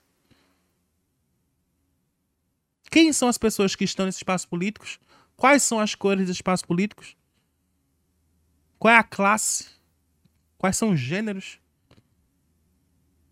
Se a gente não considerar isso, a gente dá como naturalidade um processo que não tem nada de natural. É forjado, ensinado para ser reproduzido como natural. Mas não tem nada, cara. É árduo. Quando você normalmente vê pessoas no meu perfil, é sempre exceção. E a exceção à regra é porque tem muita gente que ficou no meio do caminho, viu? Uhum. Não é pouca, não. É muita gente. Eu tô aqui porque eu brotei, meu filho, na política. Eu brotei assim. Ninguém nem esperava por mim. Do nada tinha uma bicha eleita em Olinda e fudeu. E aí? Como é que vai lidar agora? Como é que como é que consegue agora botar pra baixo de novo? Entendesse? Não tem empresário por trás de mim, não. Não tem político por mim, não, sabe? Agora tem muita gente com medo que eu morra, por exemplo. Por quê? Que mérito tem minha mãe Mário tá saindo rindo de casa, sabe? Preocupadíssimo. É, ah. Por quê? Não, mas por quê? Porque o que tem de político aí, tranquilo, que nem pensa em morrer, é porque ele sabe que ali é o espaço dele. E você, quando você ocupa um Tá espaço de que não boa, é seu. entendeu? Então, assim, Mas é, é aquela ideia, né? Quem foi que disse que não é? É. é, mas assim, é, é perigoso. É perigoso. Sabe? E se é perigoso, a gente tem que questionar por que é perigoso. E é esses porquês, são essas realidades que nos fazem refletir que é tudo desigual. É perigoso porque incomoda, né? Claro. Porque tá lá Não aprovando. quer, cara, não tá quer. lá aprovando lei que, tipo, tem muita gente que E, velho, é, essa tá questão aí de, em poder que não aprova nada, de né? aprovar Há as muito tempo. leis, assim, de fazer, de transpassar esse espaço pra poder dar a voz, dar, dar, dar um mínimo de vida para a sociedade que a gente vê muitos políticos aí que estão tentando realmente calar. Estão tentando Total. a todo custo calar, tentando tudo, tudo- de qualquer forma. Mas eu queria fazer uma pergunta para tu, voltar assim, mais um pouco para o teu partido que tu tá agora, que é o. PT.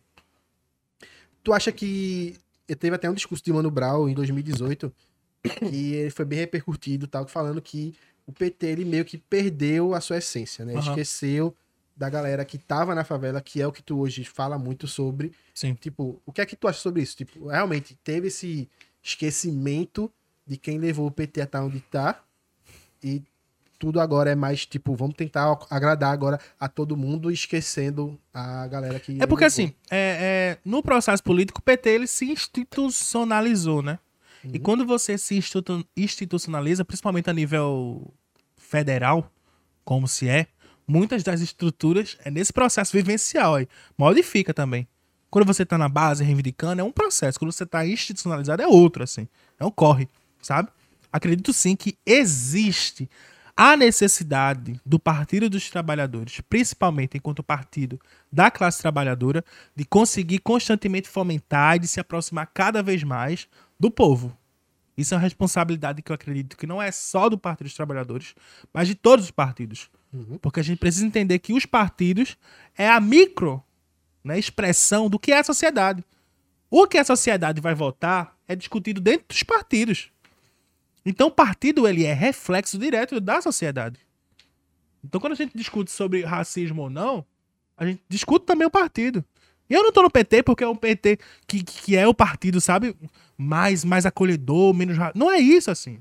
Eu tô no partido porque eu acredito que é o partido que me dá condições de discutir a sociedade e de fazer com que, através da aproximação política que eu tenho, as defesas e as mudanças necessárias possam acontecer. Então, é claro que há muito a ser trabalhado, mas eu acredito que isso é um processo em conjunto, não só da responsabilidade do Partido dos Trabalhadores, mas principalmente de todas as pessoas que querem interferir e transformar a sociedade, que inicia, obviamente, dentro dos partidos. Mas tu acha que realmente teve esse esquecimento? Tu sentindo assim, de quem, de quem tava. Porque veio de antes de você se candidatar, né? Sim. Já é um processo que tá acontecendo há um tempo. Eu acho que o Partido dos Trabalhadores ele é um partido que ele está impregnado na sociedade. Porque o Partido dos Trabalhadores, eu acredito que ele é uma ideia de transformação da própria sociedade. Então, ele continua dentro das favelas, dentro da periferia. Ele continua forte. O que eu acredito que a gente precisa fazer é cada vez mais reforçar essa mudança de não só de aproximação, mas do entendimento das demandas da sociedade atual. Sim. Porque anteriormente a força sindical era gigantesca. Hoje as demandas já são outras. Porque essa, essa questão cíclica da sociedade é muito também de você permanecer com o seu ouvido atento para que você não se afaste do que as pessoas estão reivindicando. Então, há novas mudanças de solicitação do que precisa ser feito, de como a gente, sabe? Isso é, é muito do que? Mais mulheres nas políticas, pessoas jovens na política, pessoas negras na políticas. Então, o partido ele tem essa, essa, é, essa, essa responsabilidade. Mas é o partido que, ainda assim, nessa construção, é o que mais elege pessoas negras, é o que mais elege pessoas LGBTs, é o que elege mais mulheres, pessoas com deficiência, pessoas trans. Isso a nível nacional. Entende? Então é claro que essas críticas são necessárias, mas é isso. Eu não entendo isso como algo isolado do PT. Eu acho que isso é dos partidos. E dentro dessa crítica, o Partido dos Trabalhadores é o que mais, melhor exerce, e isso não é questão de opinião, é questão de fatos mesmo, essa modificação para que de fato possa dar para a sociedade um respaldo. Porque eu acho que a crítica, eu acho que, que a solicitação dessa modificação e aproximação não é negativa, não é danosa. A gente não pode receber a crítica da sociedade como danosa, sabe? É de reconhecer que a gente precisa realmente fortalecer essa luta, essa aproximação, essa pauta e construir em conjunto. É ter a humildade, cara, de entender que a transformação ela é cotidiana e que se há, de fato, qualquer tipo de insatisfação, que a gente trabalhe para poder realmente se aproximar. Porque o papel do partido não é se, se, se, se manter Se inerte né? e, e- e- e com os olhos fechados sobre a percepção da sociedade. Mas ouvir a sociedade, entender o que precisa melhorar E nesse entendimento, conseguir de fato sanar qualquer tipo de nuance negativa que projeta o partido para o afastamento da própria sociedade. Porque o intuito inicial do partido é de estar próximo, é de representar, é de construir em conjunto. E isso é um movimento que a gente precisa fazer. Eu preciso fazer, Lula precisa fazer, Gleice precisa fazer, todas as pessoas que constroem, que têm responsabilidade dentro do Partido dos Trabalhadores, precisa fazer. Porque é um movimento que precisa ser de responsabilidade de todas as pessoas. É um compromisso social de modificação, de revitalização, mas ao mesmo tempo de aproximação com a própria sociedade que está né, mobilizada, mas ao mesmo tempo passando por um processo político de muito antagonismo. Isso. E são essas nuances que a gente precisa racionalmente entender para que a gente possa trazer respostas e não ficar como um menino birrento simplesmente respondendo que, ai, não é isso, sabe? Quando na verdade é entender o que é que precisa para que a gente possa trabalhar e fazer o que a gente tá dentro do espaço, que é servir, né? A gente serve a sociedade. E é nesse, né, nessa serventia que a gente realmente consegue aprimorar o partido. É, uma coisa que eu sinto assim é o seguinte: é, eu sinto uma pena tão grande do que a gente está vivendo hoje na situação política que a gente está no país, porque é a primeira oportunidade, teoricamente, né? é, depois de 22 anos de um governo de esquerda no país, de ter um governo de outro, es- de outro espectro político para fazer alguma outra coisa diferente. E quando veio, veio essa merda completa que tá sendo. Então, tudo que tá sendo é, é, feito, a pauta que tá sendo jogada em discussão, parece que esqueceu do que é o país, entende? Parece que esqueceu de fato de quem foi que colocou ele lá. Porque é, falo especificamente da figura do presidente agora. É um cara completamente sem preparo, sem intenção nenhuma de fazer algo de fato digno, que tá lá só pra se vangloriar de um próprio poder. É, é- Entende? é igual o garotinho birrento que É, não, a bola é minha. ganhar. É, ganhei Tá agora. ligado? É o Kiko, cara. A gente tem o Kiko no poder, cara. Sim. Entendeu? Então, assim, enquanto o Kiko tá lá brincando com, com a bola Brasil, entende? A gente poderia estar fazendo coisa muito diferente, entende? E assim, é, quando a gente vai pensar, por exemplo, nas coisas que congruem, sabe? Por exemplo, uma das coisas que a, o espectro direito ele, ele pensa bem é em relação, por exemplo, à livre concorrência. Entende? Se eu tenho é, uma empresa de ônibus, teoricamente, que tá lá, que me oferece um serviço ruim, que me oferece ônibus lotado, que bota pouca frota. Se eu abro uma cotação para vir uma outra empresa, para que essa empresa venha e que ela coloque um outro ônibus que tem um serviço melhor, que tem um ar-condicionado, alguma coisa, até pelo mesmo valor, as coisas começam a ir se equiparando e quem acaba ganhando é o povo. Então, por exemplo, isso aconteceu há pouco tempo atrás com a questão do, do, do táxi Uber né? Tinha, era só táxi que existia. Ou você pegava ônibus ou você pegava táxi. Quando veio a Uber, começou a apresentar um serviço melhor, começou a ser, a, teoricamente, as pessoas serem mais gentis, começou a ali pegar, deixar no ar-condicionado, fazer etc. coisa e tal. E não tô falando mal de taxista. Você que é taxista, amo você. Mas começou a subir o nível para todo mundo, entende? Então, quando é, é, foi subindo o nível do Uber, foi subindo o nível do táxi, veio a 99, então veio todo mundo para esse mesmo sistema que todo mundo acabou ganhando. E quem acabou ganhando foi o povo que pôde escolher qual serviço ele quis, ele quis entrar. Aham. Não é isso? Então, isso era uma, a- a- o princípio primordial do que a direita teoricamente pregava. Quando chega, chega, ah, não, é pra mim, é o que eu quero, é só pra quem, é só para os meus e só para os meus ganharem. Cara, acabou completamente, na minha opinião, e é bem pessimista da situação, acabou completamente com a chance de vir uma outra pessoa séria, né, que tenha um outro posicionamento diferente, por exemplo, para chegar lá para poder fazer um trabalho bem feito. Então, eu acredito também, por exemplo, que as pessoas que vêm do, com um pensamento, por exemplo, de ah, não, eu não quero um governo de esquerda. Pessoas é, é, que vêm falando sobre isso. Nunca mais quero um governo de esquerda, etc. coisa e tal. Ele não sabe, por exemplo, que tem pessoas como você, que vêm, que querem ouvir, que querem entender, que querem que você fale. Não, então me diz, qual é o teu problema? O que é que tu estás precisando que seja sanado, né? Que entende todo o processo e vai querer lutar também por aquela pessoa. Sim. Entende? Não é porque tá de um lado ou tá de outro. Somos todos do mesmo lado. Estamos todos em prol de um Brasil melhor, conforme as diferenças que a gente tem, mas essas diferenças é o que vai nos levar mais adiante. Não é isso? Total. Ou- aí me diz assim, tu consegue é, lidar bem com pessoas que também são do outro espectro, espectro completamente diferente? Consigo, e tem o apoio de muita gente, assim, que não é só da esquerda, não, sabe? Tem muita gente da direita que vota e me propaga, né? Eu, eu me lembro, inclusive, que, que, que nas eleições, é porque, assim, é, eu tô no PT, né? Estou no PT, defendo o PT, é o partido, de fato, que, que eu acredito que tem muito mais proximidade ideológica com tudo que eu acredito, né? Mas tem muita gente que, que, que, por exemplo, não vê essa situação de partido, vê a pessoa, assim, e acaba se aproximando da pessoa, né? Na- nas eleições de vereador, por exemplo, teve um cara que, que eu acho que até hoje é eleitor de Bolsonaro, na verdade, apoia ainda e tudo mais. Mas me apoia também. E aí, com os amigos dele que são bolsonaristas, ele briga, me defendendo, mas ao mesmo tempo, né, defende Bolsonaro. E aí é uma, é uma- é uma- é loucura, assim, que você consegue Aham. ver da, da, da política mesmo, assim, né, brasileira.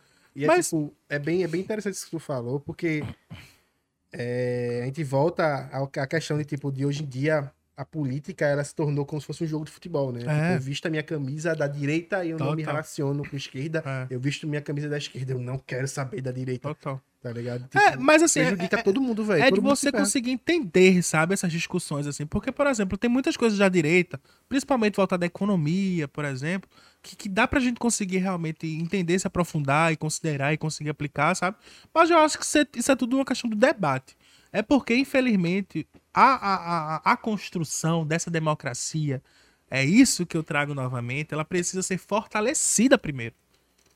Porque a sociedade ela não está preparada para discussões profundas sem hipocrisia, cara. É muito do meu ego, do que eu acho, entende? De, de como eu vou me manter no poder. Não tô preocupado em discutir profundamente, não. Ah, eu vou, come- vou começar a falar agora sobre política antiproibicionista ou política de mulheres, de aborto, não sei o que. Começa. A moralidade chega, a ética chega, sabe? A hipocrisia várias chega. paredes, né? Entende? Mas a discussão, a discussão, bora discutir. O que, é que você acha? O que, é que você pensa? A Qual é a sua discussão, contrapo- a discussão, a discussão de, Entende? quem, de quem é contra aborto É. acaba quando a pessoa, a amante fica grávida e ele fala, vamos tirar, né? Ah, Acaba assim, É, rápido. é muita, é Depende- muita hipocrisia. depende, irmão, é, é muita depende, hipocrisia, sabe? assim, Depende, numa discussão. depende. Porque assim, quando a gente tá, quando a gente tá nesses espaços políticos, veja, quando a gente tá nos espaços políticos, a gente precisa entender que esse processo não é sobre a gente, Uhum. sabe? Individualiza tudo. Por isso que eu vivo refo- reforçando na minha mente mesmo. Isso, esse processo não é sobre você. Porque se for sobre mim, eu vou pessoalizar tudo, cara. É Quando na isso verdade é isso sobre a sociedade, sobre a possibilidade de Isso é discussão. uma política de saúde pública. Entende? porque é, porque senão você. você é, é o que eu o acho, que mais é o que tem eu de gente penso. rica fazendo e praticando o aborto em clínicas que não se propagam como as clínicas abortistas, mas que existe lá um negócio é enorme, velho. Mas é Então, você por que estar aberto que- pra essa Não, discussão, é, né? quem Então, tem- será que o rico pode fazer e o pobre não pode ter acesso na Não, é, política quem pública? tem, quem tem dinheiro pra fazer, vai fazer sempre independente do que a lei tem pra Não, dizer. o aborto existe independentemente de qualquer questão. Sim. Se proibido ou não, se com grana ou sem grana, existe. Existe. E vai continuar Se existe, bora discutir sobre isso daqui. Mas é essa a Mas questão. é esse o a problema. hipocrisia finda. Uhum. O ego finda. A individual finda. Porque não há um interesse genuíno de discutir sobre isso. Discutir E sobre aí traz. Deus, ah, demônio, diabo. Começa. A baixaria começa. Pronto, entende? aí quando o cara Então ele é começa isso- a levar pra esse lado e dizer assim, não quero lhe ouvir, você é, é Total. satanista. Aí, pronto, Exato. Aí veja, o cara e você é abortista, não sei o aí, aí entra estratégia. Eu vou ficar endoidando, enlouquecendo. sabe? Entendendo que não só essas pessoas que estão nessa mesma condição, mas muita gente da sociedade pensa e age assim. Ou vou estrategicamente contribuir para essa, pra essa sociedade ter consciência política. Uhum. E da- através dessa consciência política eu ver lá na frente discussões sérias sendo efetivadas. E É eis aí, eis aí o papel é um trabalho jovem, né? de formiguinha, meu filho. É, eis então, aí. assim, é, é- é muito mais poderoso, entende? Então, assim, quando eu sei que eu vou ser atacado e que meu corpo incomoda, eu também não tô individualizando. Traz Porque-. A questão não é Vinícius. É o que Vinícius pode trazer por trás dele. O problema não é Bolsonaro. É Bolsonaro ter ainda 30% de um país que apoia, que pensa como Bolsonaro pensa. Porque se ele pensasse dessa maneira e não tivesse o apoio, delícia. Vai sair ótimo. Mas o bolsonarismo, o pensamento Já de veio que- antes dele, né? Essa parada. existe. É. Esse, esse país, ele é pautado no ódio, cara. No ódio de classe, de raça, de gênero. Sabe?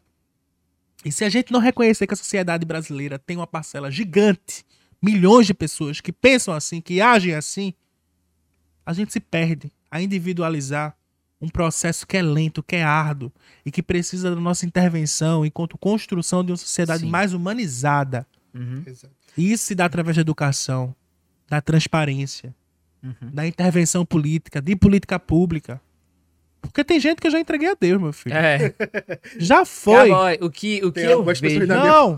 Já entreguei, acabou. Olha, da geração Z, bora conversar, bora Vamos, dialogar vamos aqui. Porque não dá. É tanta gente pra gente poder interferir, sabe que você vai ficar gastando com. Saliva Deixa- com deixa macaco passar. velho que já tá, já, ele já tá lá completamente, a cabeça é dele completamente Isso é puramente uma estratégia de marketing. E Tipo, eu vou ficar. eu não vou gastar meu dinheiro com Não. target que eu sei que não, Não vai vai virar. É tanto Eu vou gastar BO pra resolver, eu vou ficar resolvendo o BO dos outros. Não dá. Pois é. Deixa eu Mas assim- interferir positivamente nessa geração. Porque é um trabalho, é, é pirâmide, cara. É você ensina minimamente questões de preceitos básicos de respeito pro outro, para que isso possa também ser propagado. E assim você interfere positivamente na sociedade, que vai sendo modificada para que os reais motivos, não só que me fizeram estar aqui, que é onde eu me apego, mas principalmente que transforma efetivamente a sociedade, possa acontecer. Uhum. Então é muito dessa sobriedade que precisa existir para que a gente possa entender o que é que a gente quer e como é que a gente vai fazer. Porque senão a gente perde tempo, Uhum. perde energia, se perde e nada se é feito. E, e entender que política se discute sim, Sim. né? Mas não se discutir com Não é raiva, brigando, com pedra, com. Ah, não, Com cansei de ameaça. você, cansei desse teu pensamento. Né? Então é, é levar pra roda um- uma pauta para que se todo mundo ali se entenda e Total. faça o negócio funcionar. A- o ser humano, enquanto um ser político, ele é isso, né? Aham. Ele é uma junção de várias coisas que vai fazer com que é, é, seja concluído para o bem comum. Sim, Não é o bem, o bem do indivíduo, é o bem de todos, sim. né? Então, é, quando a gente se põe nesse tipo de pensamento, a gente começa a crescer, né? A evoluir enquanto um país, enquanto uma sociedade, Uhum. enquanto pessoas que estão ali para o indivíduo somando, fazendo bem. Com certeza. Não é verdade? Com certeza. E tu Total. recebeu esses dias uma homenagem do GAC, né? Recebi, Eita, cara, que- recebi. Renato, vamos falar sobre isso. A gente estava comentando hoje com um amigo meu chamado Renato sobre a sua figura que estava lá no GAC, né? Com homenagem. Sim, sim. Como é que foi isso? Como é que, como é que Foi se massa. recebe uma homenagem assim? Não, e, e o, e o bom é que tem muitas coisas. É porque eu não posso dar spoiler, mas tem muita coisa massa aí que eu tô muito feliz. Sabe? Tá tudo que tá então. acontecendo. Tá massa, assim. Eu acho que é muito bom esse reconhecimento, porque é, é muito disso, sabe? É das pessoas também com o meu perfil conseguirem olhar e dizer: caramba, Se ele consegue. dá pra rolar. Se ele consegue, eu também Sabe? consigo. Dá pra... Eu tô super animado pra poder saber como é que vão ser as próximas eleições lá em Olinda. Que eu acho que vai se candidatar uma galera, assim, jovem, com a massa, porra. Eu acho, assim, sabe? E, e eu não vejo isso como ameaça, não, vê se. Eu não acho. Eu sou muito Incentiva. seguro. Hã? Tu incentiva, no caso. Incentivo, pô, porque tem que ter mesmo, assim, sabe? Se tiver possibilidade. Tirar os velhos do poder tá bom já. né? É, já Não, foi. não. Calma, calma, calma. Deixa, deixa, os- deixa os veinhos bons lá. Tem veinho bom Tem- também. tem- O problema é ter bom. Comece velho. Tem velho, pronto. Fim. Muito Esse bom. é o problema, entendeu? de cultura. É. É. Mas assim, é muito massa esse movimento, sabe? Lá o GAC, o GAC são, são grandes parceiros, assim, do nosso mandato. Teve um contato muito positivo. A gente construiu um projeto muito bom, pautado e pensado nas crianças, né? Principalmente as crianças com câncer, que é um trabalho que já é exercido há mais de 25 anos, de maneira humanizada mesmo. Eu tenho uma preocupação de estar sempre próximo, porque também eu sou ativista em, em em cidadania e direitos humanos, né? Já tem mais de, de 11 anos também que eu tô sempre envolvido em questões mais humanistas. A minha formação é humanista, a minha pauta é sempre muito voltada aos direitos coletivos e dos direitos humanos mesmo. Então, quando eu vi, quando eu pude conhecer o GAC, eu quis replicar também através dessa articulação política lá para o município de Olinda. E aí foi quando a gente construiu um projeto que é a Semana de Prevenção e Diagnóstico e Combate também a- ao câncer infantil juvenil. Aprovamos por unanimidade lá na, na casa eh, Bernardo Vieira de Mello e também conseguimos a sanção do prefeito para que seja de fato um projeto efetivado, né? Porque eu acredito que é um projeto muito bom, porque diferentemente de governo, né, que passa gestão, é, quando você tem qualquer tipo de projeto efetivado dentro da cidade, é um projeto de governo. Eu entrando ou saindo, sendo reeleito ou não, Vai continuar, né? vai continuar para a sociedade, sabe? Então eu me preocupo muito sobre quais são as políticas públicas que estão sendo implementadas e aprovadas naquela casa, porque precisam ser políticas que realmente venham para poder dar substância a um trabalho que tem um impacto real. Principalmente se esse impacto for para poder salvar a vida das crianças, das pessoas que realmente são mais vulneráveis. Então essa preocupação é mútua, não só minha, mas também do GAC. E ter recebido essa homenagem foi de uma honraria gigantesca, porque também é uma instituição que, além de eu respeitar e de construir, também acabou valorizando esse trabalho que é feito, que apesar de cansativo é muito prazeroso, porque você sabe que tem um objetivo ali, né? E o objetivo, de fato, é conseguir salvar a vida das pessoas, de famílias, sabe, de crianças, diante de um de um, de um de, de algo que é tão destrutivo que é o câncer, né? Então fiquei muito feliz, muito honrado e espero que mais atividades, não só mediante ao que seja feita, consiga ser propagado e replicado também em outros espaços. Então foi uma noite muito, muito, muito massa. E que, tipo, pegando assim os teus projetos, velho, tem um que é muito massa que tu aprovou, que tu foi o percussor, né? A pessoa que levou pra Câmara e foi votado. Isso tá sendo até, é, não sei se é nacionalmente, que é tipo, Sim. retirar os nomes de pessoas que Sim. foram escravocratas, né? Que são, eram abertamente conhecidas como de ruas, de, de prédios, né? De Espaços públicos. espaços públicos. Isso também é uma parada muito que eu achei do caramba, tipo, Total. que ninguém tinha feito ainda, tá ligado? Como é, É. que foi pensar esse projeto, velho? Como é que Foi, foi muito massa, assim, porque assim, é, desde que eu entrei na Câmara de Olinda, eu sempre tinha muito esse objetivo de quais são os tipos de projetos que eu vou conseguir articular para aprovação. E os meus projetos sempre têm o quê, assim, polêmico, porque são projetos muito, principalmente no governo Bolsonaro, aquém da realidade que a gente tá vivendo, sabe? A gente não vê projetos nessa magnitude aprovados nos outros espaços, por exemplo. Porque é um espaço muito, muito conservador. Exato. E eu iria também, eh, e tinha um receio também de ter esse, esse tipo de enfrentamento, porque a Câmara também é conservadora. Mas felizmente, o, o- acho que o modo com que eu atuo politicamente ajuda, sabe? Eu acho que tem um peso muito grande de como eu atuo politicamente, de como eu dialogo, de como eu articulo, porque eu tenho muita, muita, muito respeito por eles, assim. Então, às vezes, tem projetos que eles voltam birrando, birrando assim, mas voltam, porque reconhecem e gostam do meu trabalho, da minha atuação. Eu trago para próximo, sabe? E isso acaba facilitando muitas das vezes, porque eu não sou da base, né? São 14 vereadores da base. E ser da base significa dizer que eles têm o poder de aprovar ou desaprovar qualquer projeto. E quando os 14 votos sempre são juntos, Então, assim, né? eu não tenho força nenhuma. A realidade é essa, e eles sabem disso. Mas vem. Se eles quisessem barrar tudo, eles barravam tudo. Se eles não quisessem aprovar, pô, e tem força pra isso. Uhum. Porque são a maioria.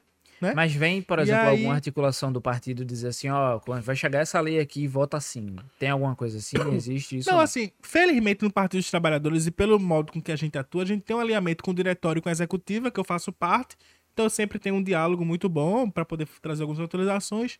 Mas como eu tenho uma aproximação muito grande com o Partido dos Trabalhadores, eu me sinto confortável, porque eu sei que os partidos que eu sempre trago têm um alinhamento direto com a construção nacional que o partido quer propagar, entende? Ele é amigo Então- de Lula e de Gleide, não falou. É, tem um WhatsApp, entendeu? WhatsApp de, de E aí- figurinha. É, exato. E aí faz com que eu me sinta também um pouco mais confortável de trazer esses projetos enquanto evidência, né? Um dos primeiros projetos LGBTs que eu aprovei na cidade de Olinda, depois de tanto diálogo e de me aproximar e de mostrar pra eles que eu não era um monstro que iria explodir aquela casa, foi é, aprovar o nome de pessoas trans e travestis dentro dos órgãos públicos, né, da administração pública, é, direto e indireto de Olinda. E foi aprovado por unanimidade. Então todos votaram a favor, assim, sabe? Então veja. Então, assim, é é de você conseguir também entender os. e ter feeling. Entende? Saber qual é o momento, assim. cintura, né? É, é muito, é muito, às vezes tem que ser naquele dia. E aí você tem que correr e articular tudo. E tem dado certo, né? Tu consegue sentir isso assim, tipo, Não, é, total. É um momento, assim, sabe? que massa. Quando eu Então, sei que eles estão dizendo você é incrível, eu disse, ah, pois é agora. Ah, pois toma esse projeto de Toma lei. esse projeto. Bora ver. peito. Bora ver. Inclusive, eu, inclusive, queria falar muito com você. Pá, 600 É, páginas. total. Não, total. E só vai ler em casa mesmo. Mas não me É. faça votar nesse vereador. Eu disse, eu gosto de você, hein? Olha, olha, olha. Olha que eu vou falar mal de você. Você sabe que se eu abrir a boca. Hum.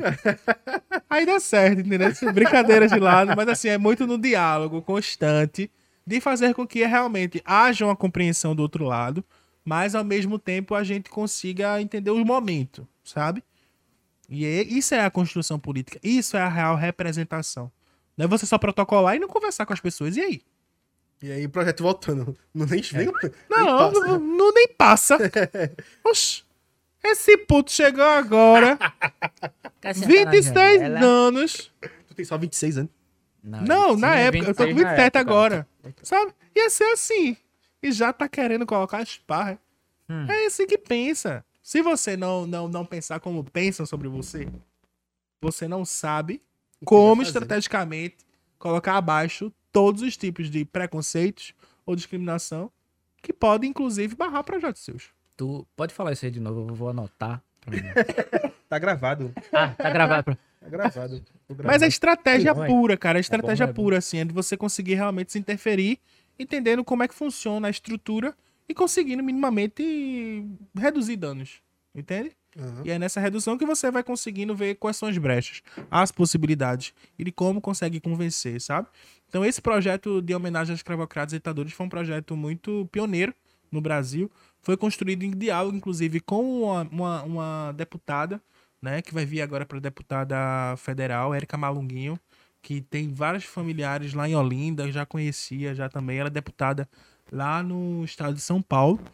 E aí eu tenho uma aproximação muito grande com ela já tinha protocolado lá. E como eu entrei numa, numa, numa primeira, na primeira Câmara do Brasil, como eu tinha dito, eu tinha muita consciência sobre quais são os projetos de ruptura que eu queria trazer. Um dos grandes projetos que eu aprovei lá na Câmara foi o primeiro Estatuto de Igualdade Étnico-Racial. Porque o Brasil já, já tem um, um estatuto de igualdade racial. Só que eu acredito que as questões étnicas, principalmente, atreladas à raça, precisam também ser institucionalizadas. Uhum. Principalmente pessoas indígenas, que são as primeiras pessoas, os povos originários que estiveram aqui, sabe? Então não incluía povos indígenas, não incluía povos ciganos. Então a gente fez essa atualização e aprovou o primeiro Estatuto de Igualdade Étnico-Racial. Estatuto com mais de 82 artigos, construído por todas as pessoas, por várias lideranças, sabe? Fiz audiência de escuta, de participação, peguei intervenção, peguei artigo, modificamos no mandato, construímos em conjunto. E que bom que isso foi Sabe? aprovado, porque nesse momento aprovado. atual que a gente tá Não, total. que é um total descaso. O primeiro projeto que eu aprovei foi Educar pela Igualdade Racial, cara. Pra poder realmente reforçar que através da pedagogia a gente consegue construir uma sociedade mais consciente politicamente. É, é mais difícil Então- ir na andragogia do que na pedagogia. Eu acho que Aham. a galera que vai realmente fazer alguma coisa, fazer de fato alguma incisão nesse processo é Sim. quem tá vindo agora depois. Mas tu né? consegue, tu já consegue ver frutos dos projetos que tu aprova, velho? Sim. Ou isso é total. mais pro futuro, assim? Então, já tem. Porque, pa- por exemplo, esse de, de homenagem aos escravocratas e ditadores proibido já tá sendo replicado em diversas câmaras do Brasil, assim, sabe? Uhum. Além da repercussão que se teve. Porque, veja, quando eu, eu- quando eu protocolei esse projeto, cinco vereadores vieram até mim. Retire. Agora. Tire esse negócio. Quer, quer endoidar? é? Isso é polêmico demais, vereador. Eu quis. Polêmica, calma. Quieta o coração. Senta aqui, senta aqui, vamos conversar. Vamos conversar. Qual é a polêmica? Aí já fica. Homenagear. Proibir a homenagem à ditadura é polêmico, vereador. Você apoia a ditadura? é? Hum. Aí você já vai entender se desconstruindo, assim, pra poder realmente fazer com que haja o questionamento, sabe, sobre essa. De onde vem essa polêmica, entende? E aí você vai conseguindo dialogar, pô, com os caras. E aí, dentro de todo esse processo, foram alguns meses árduos para poder conseguir aprovação na, na, na, na, na- Comissão de Legislação e Justiça, para ser colocado em plenário. Eu fiquei tenso quando esse projeto foi, sabe? Tinha um projeto lá, ó, vamos reprovar, viu? Faça isso não, mas tirando onda, assim. Mas, tipo, tudo pode acontecer, Pois é. sabe? Tem vários projetos que são tirados, às vezes, assim, imediatos. assim. E aí, a gente conseguiu a aprovação, sabe? E aí, nessa aprovação, a gente realmente viu uma repercussão muito positiva. Eles ficaram super felizes também, né? Porque, felizmente, ninguém votou contrário. Se votassem contrário, nem brotavam lá. E aí viram que realmente é possível, sabe? Conseguir efetivamente trazer é, projetos nessa magnitude. Eu acho que o meu respeito também vem daí. Eles veem que há uma credibilidade social, midiática também muito grande e também entende que aquele processo também perpassa sobre eles, sabe? Sim. E eu não sou um cara com ego, assim, eu compartilho as vitórias, eu agradeço, eu ligo, enfim. São, são processos políticos que realmente fazem reverberar a importância de não só ocupar um espaço, mas de pensar como modificar institucionalmente esse espaço. E é isso que está sendo feito lá no município de Olinda. Que massa, Que velho. massa, cara. E que Trabalho mais bonito pra projetos. caramba, né, velho?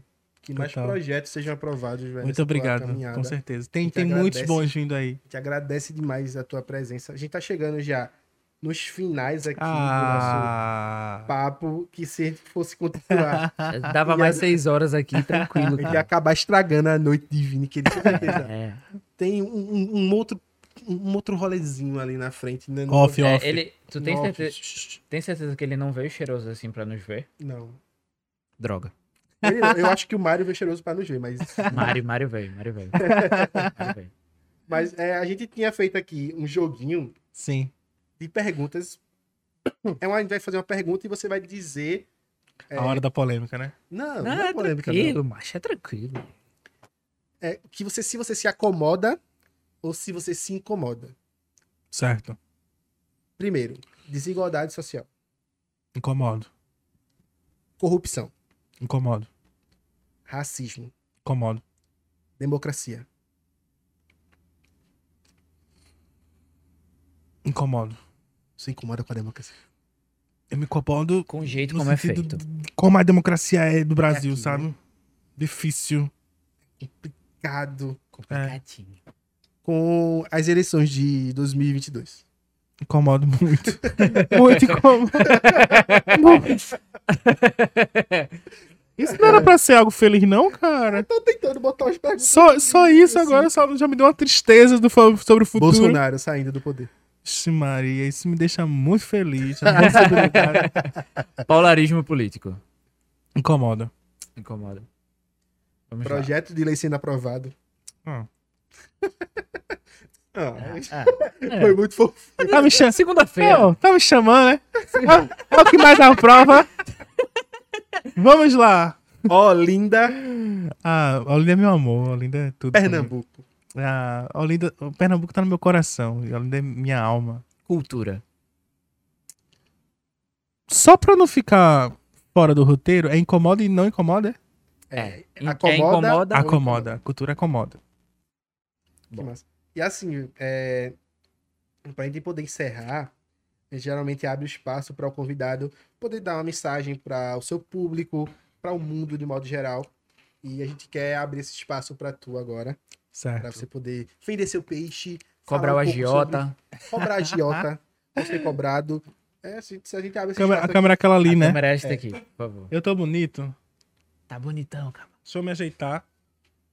Aí, tá mostrando. E... Mostrou Oxi. rapidinho, mas já Dali Jujuba. Calma. você. Mas brincando assim, eu quero agradecer imensamente a oportunidade de estar aqui.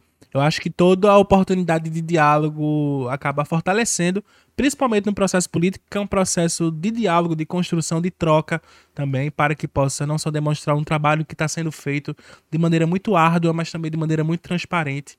Agradecer a todas as pessoas que acompanharam, que estiveram, que vão acompanhar, que tá vendo nesse momento, dizer que eu tenho muito entusiasmo, muita força e muita sobriedade para poder me manter de pé, mas ao mesmo tempo com o pé no chão, ciente de todos esses processos. O trabalho que tem sido feito em Olinda só é possível porque é um trabalho que é pautado, construído e feito com a coletividade. Atualmente eu estou como pré-candidato a deputado estadual justamente para poder conseguir construir e para poder fazer com que a gente consiga expandir um projeto que versa sobre os corpos marginalizados, sobre pessoas que muitas das vezes não se viam dentro desses espaços, mas, mas também sobre a possibilidade de- real da gente conseguir transformar a sociedade. É o entendimento mais puro de que se a gente existe, a gente tem a capacidade de interferir em qualquer espaço na qual a gente queira se colocar. E a gente só vai fazer isso com humanidade, a gente só vai fazer isso com sobriedade, com responsabilidade, com competência, fazendo com que as pessoas saibam que esse processo aqui é sobre a nossa existência, sobre os nossos direitos, sobre as nossas vidas. E é isso que me deixa muito confortável de não, tossa- de não só estar aqui presente, de não só estar aqui conversando com todos vocês que estão acompanhando, mas principalmente de entender que isso pode ser muito maior. E só vai ser muito maior se a gente tiver consciência de que a continuidade da sociedade para que a gente consiga realmente respaldar e resguardar a vida das pessoas que estão sofrendo, que estão morrendo e que precisam da nossa voz, da nossa intervenção, seja um processo em conjunto. Então, o que eu faço é um convite. Um convite à construção, um convite à luta, um convite à responsabilidade social para que a gente consiga, antes de morrer, olhar nos olhos um dos outros e entender que a gente fez muito pelos nossos e que muitas pessoas que vão vir também continuarão a fazer. Muito obrigado. Coisa boa, rapaz. Bonitas palavras, bonitas, bonitas. bom demais, bom demais. A gente agradece, viu? A Com resposta é certeza. essa, só. porque A gente não vai conseguir dar um discurso alto. Não, não, não. Mas que, que bom que a Nem me gente atrevo. consegue ainda olhar pra política e ver pessoas como você que luta Muito obrigado. tá à frente de, de, de, de uma parcela da população que, como você falou, é marginalizada, é escanteada e, tipo, que precisa de voz, precisa de alguém que esteja lá. E eu sei que, tipo, deve ser árduo levar lapada por muita gente, Sim. que é o que você faz. E desejar, sim, realmente toda a sorte que você continue nessa caminhada, continue Obrigado, sendo meu. quem você é. Obrigado. E agradecer, né, Leozito, a É Recreative, agradecer a- aos nossos parceiros, Isso. agradecer ao VK. Ao VKzinho. E a gente não poderia esquecer de uma coisa muito importante, Pode né? dizer, amigo. Eu Não esqueci. poderíamos esquecer.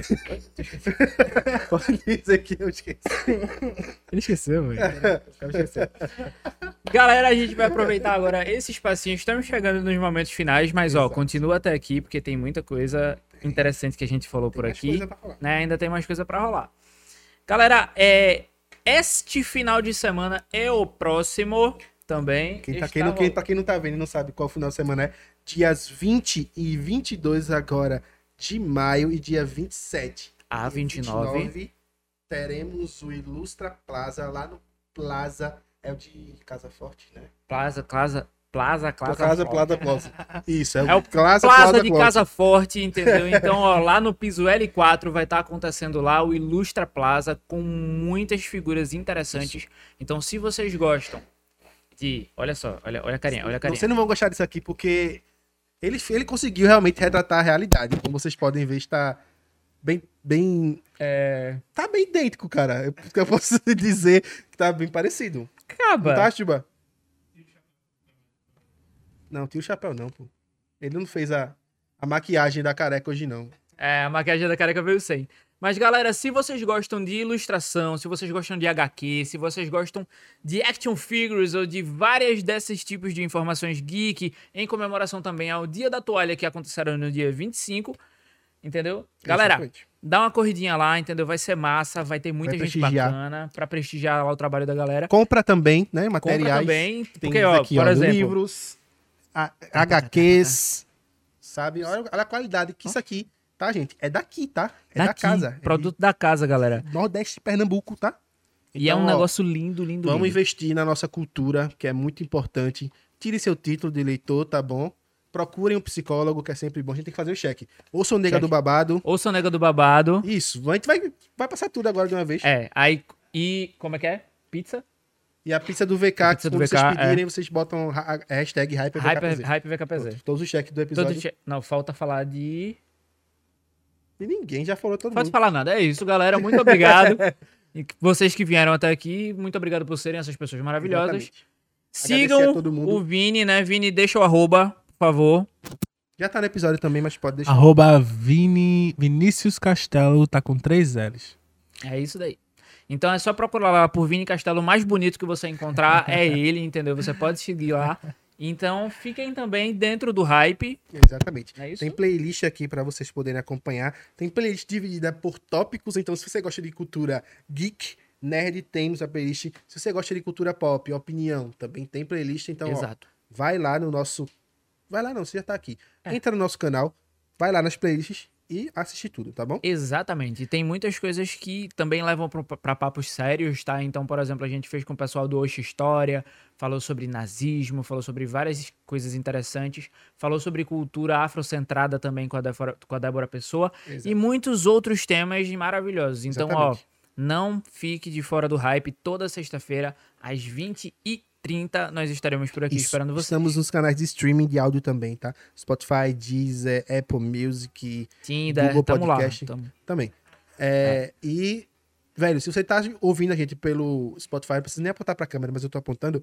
Que bom que você está aqui, continue nos ouvindo que vamos lançar coisas novas, hein? Tem Hypedex vindo por aí. Exatamente. E é isso, galera. Muito obrigado pela perfeição de vocês e até a próxima. Você ouviu o Hyperativo Cast. Novos episódios toda sexta-feira. Disponível no Spotify, Google Podcasts e muitos outros.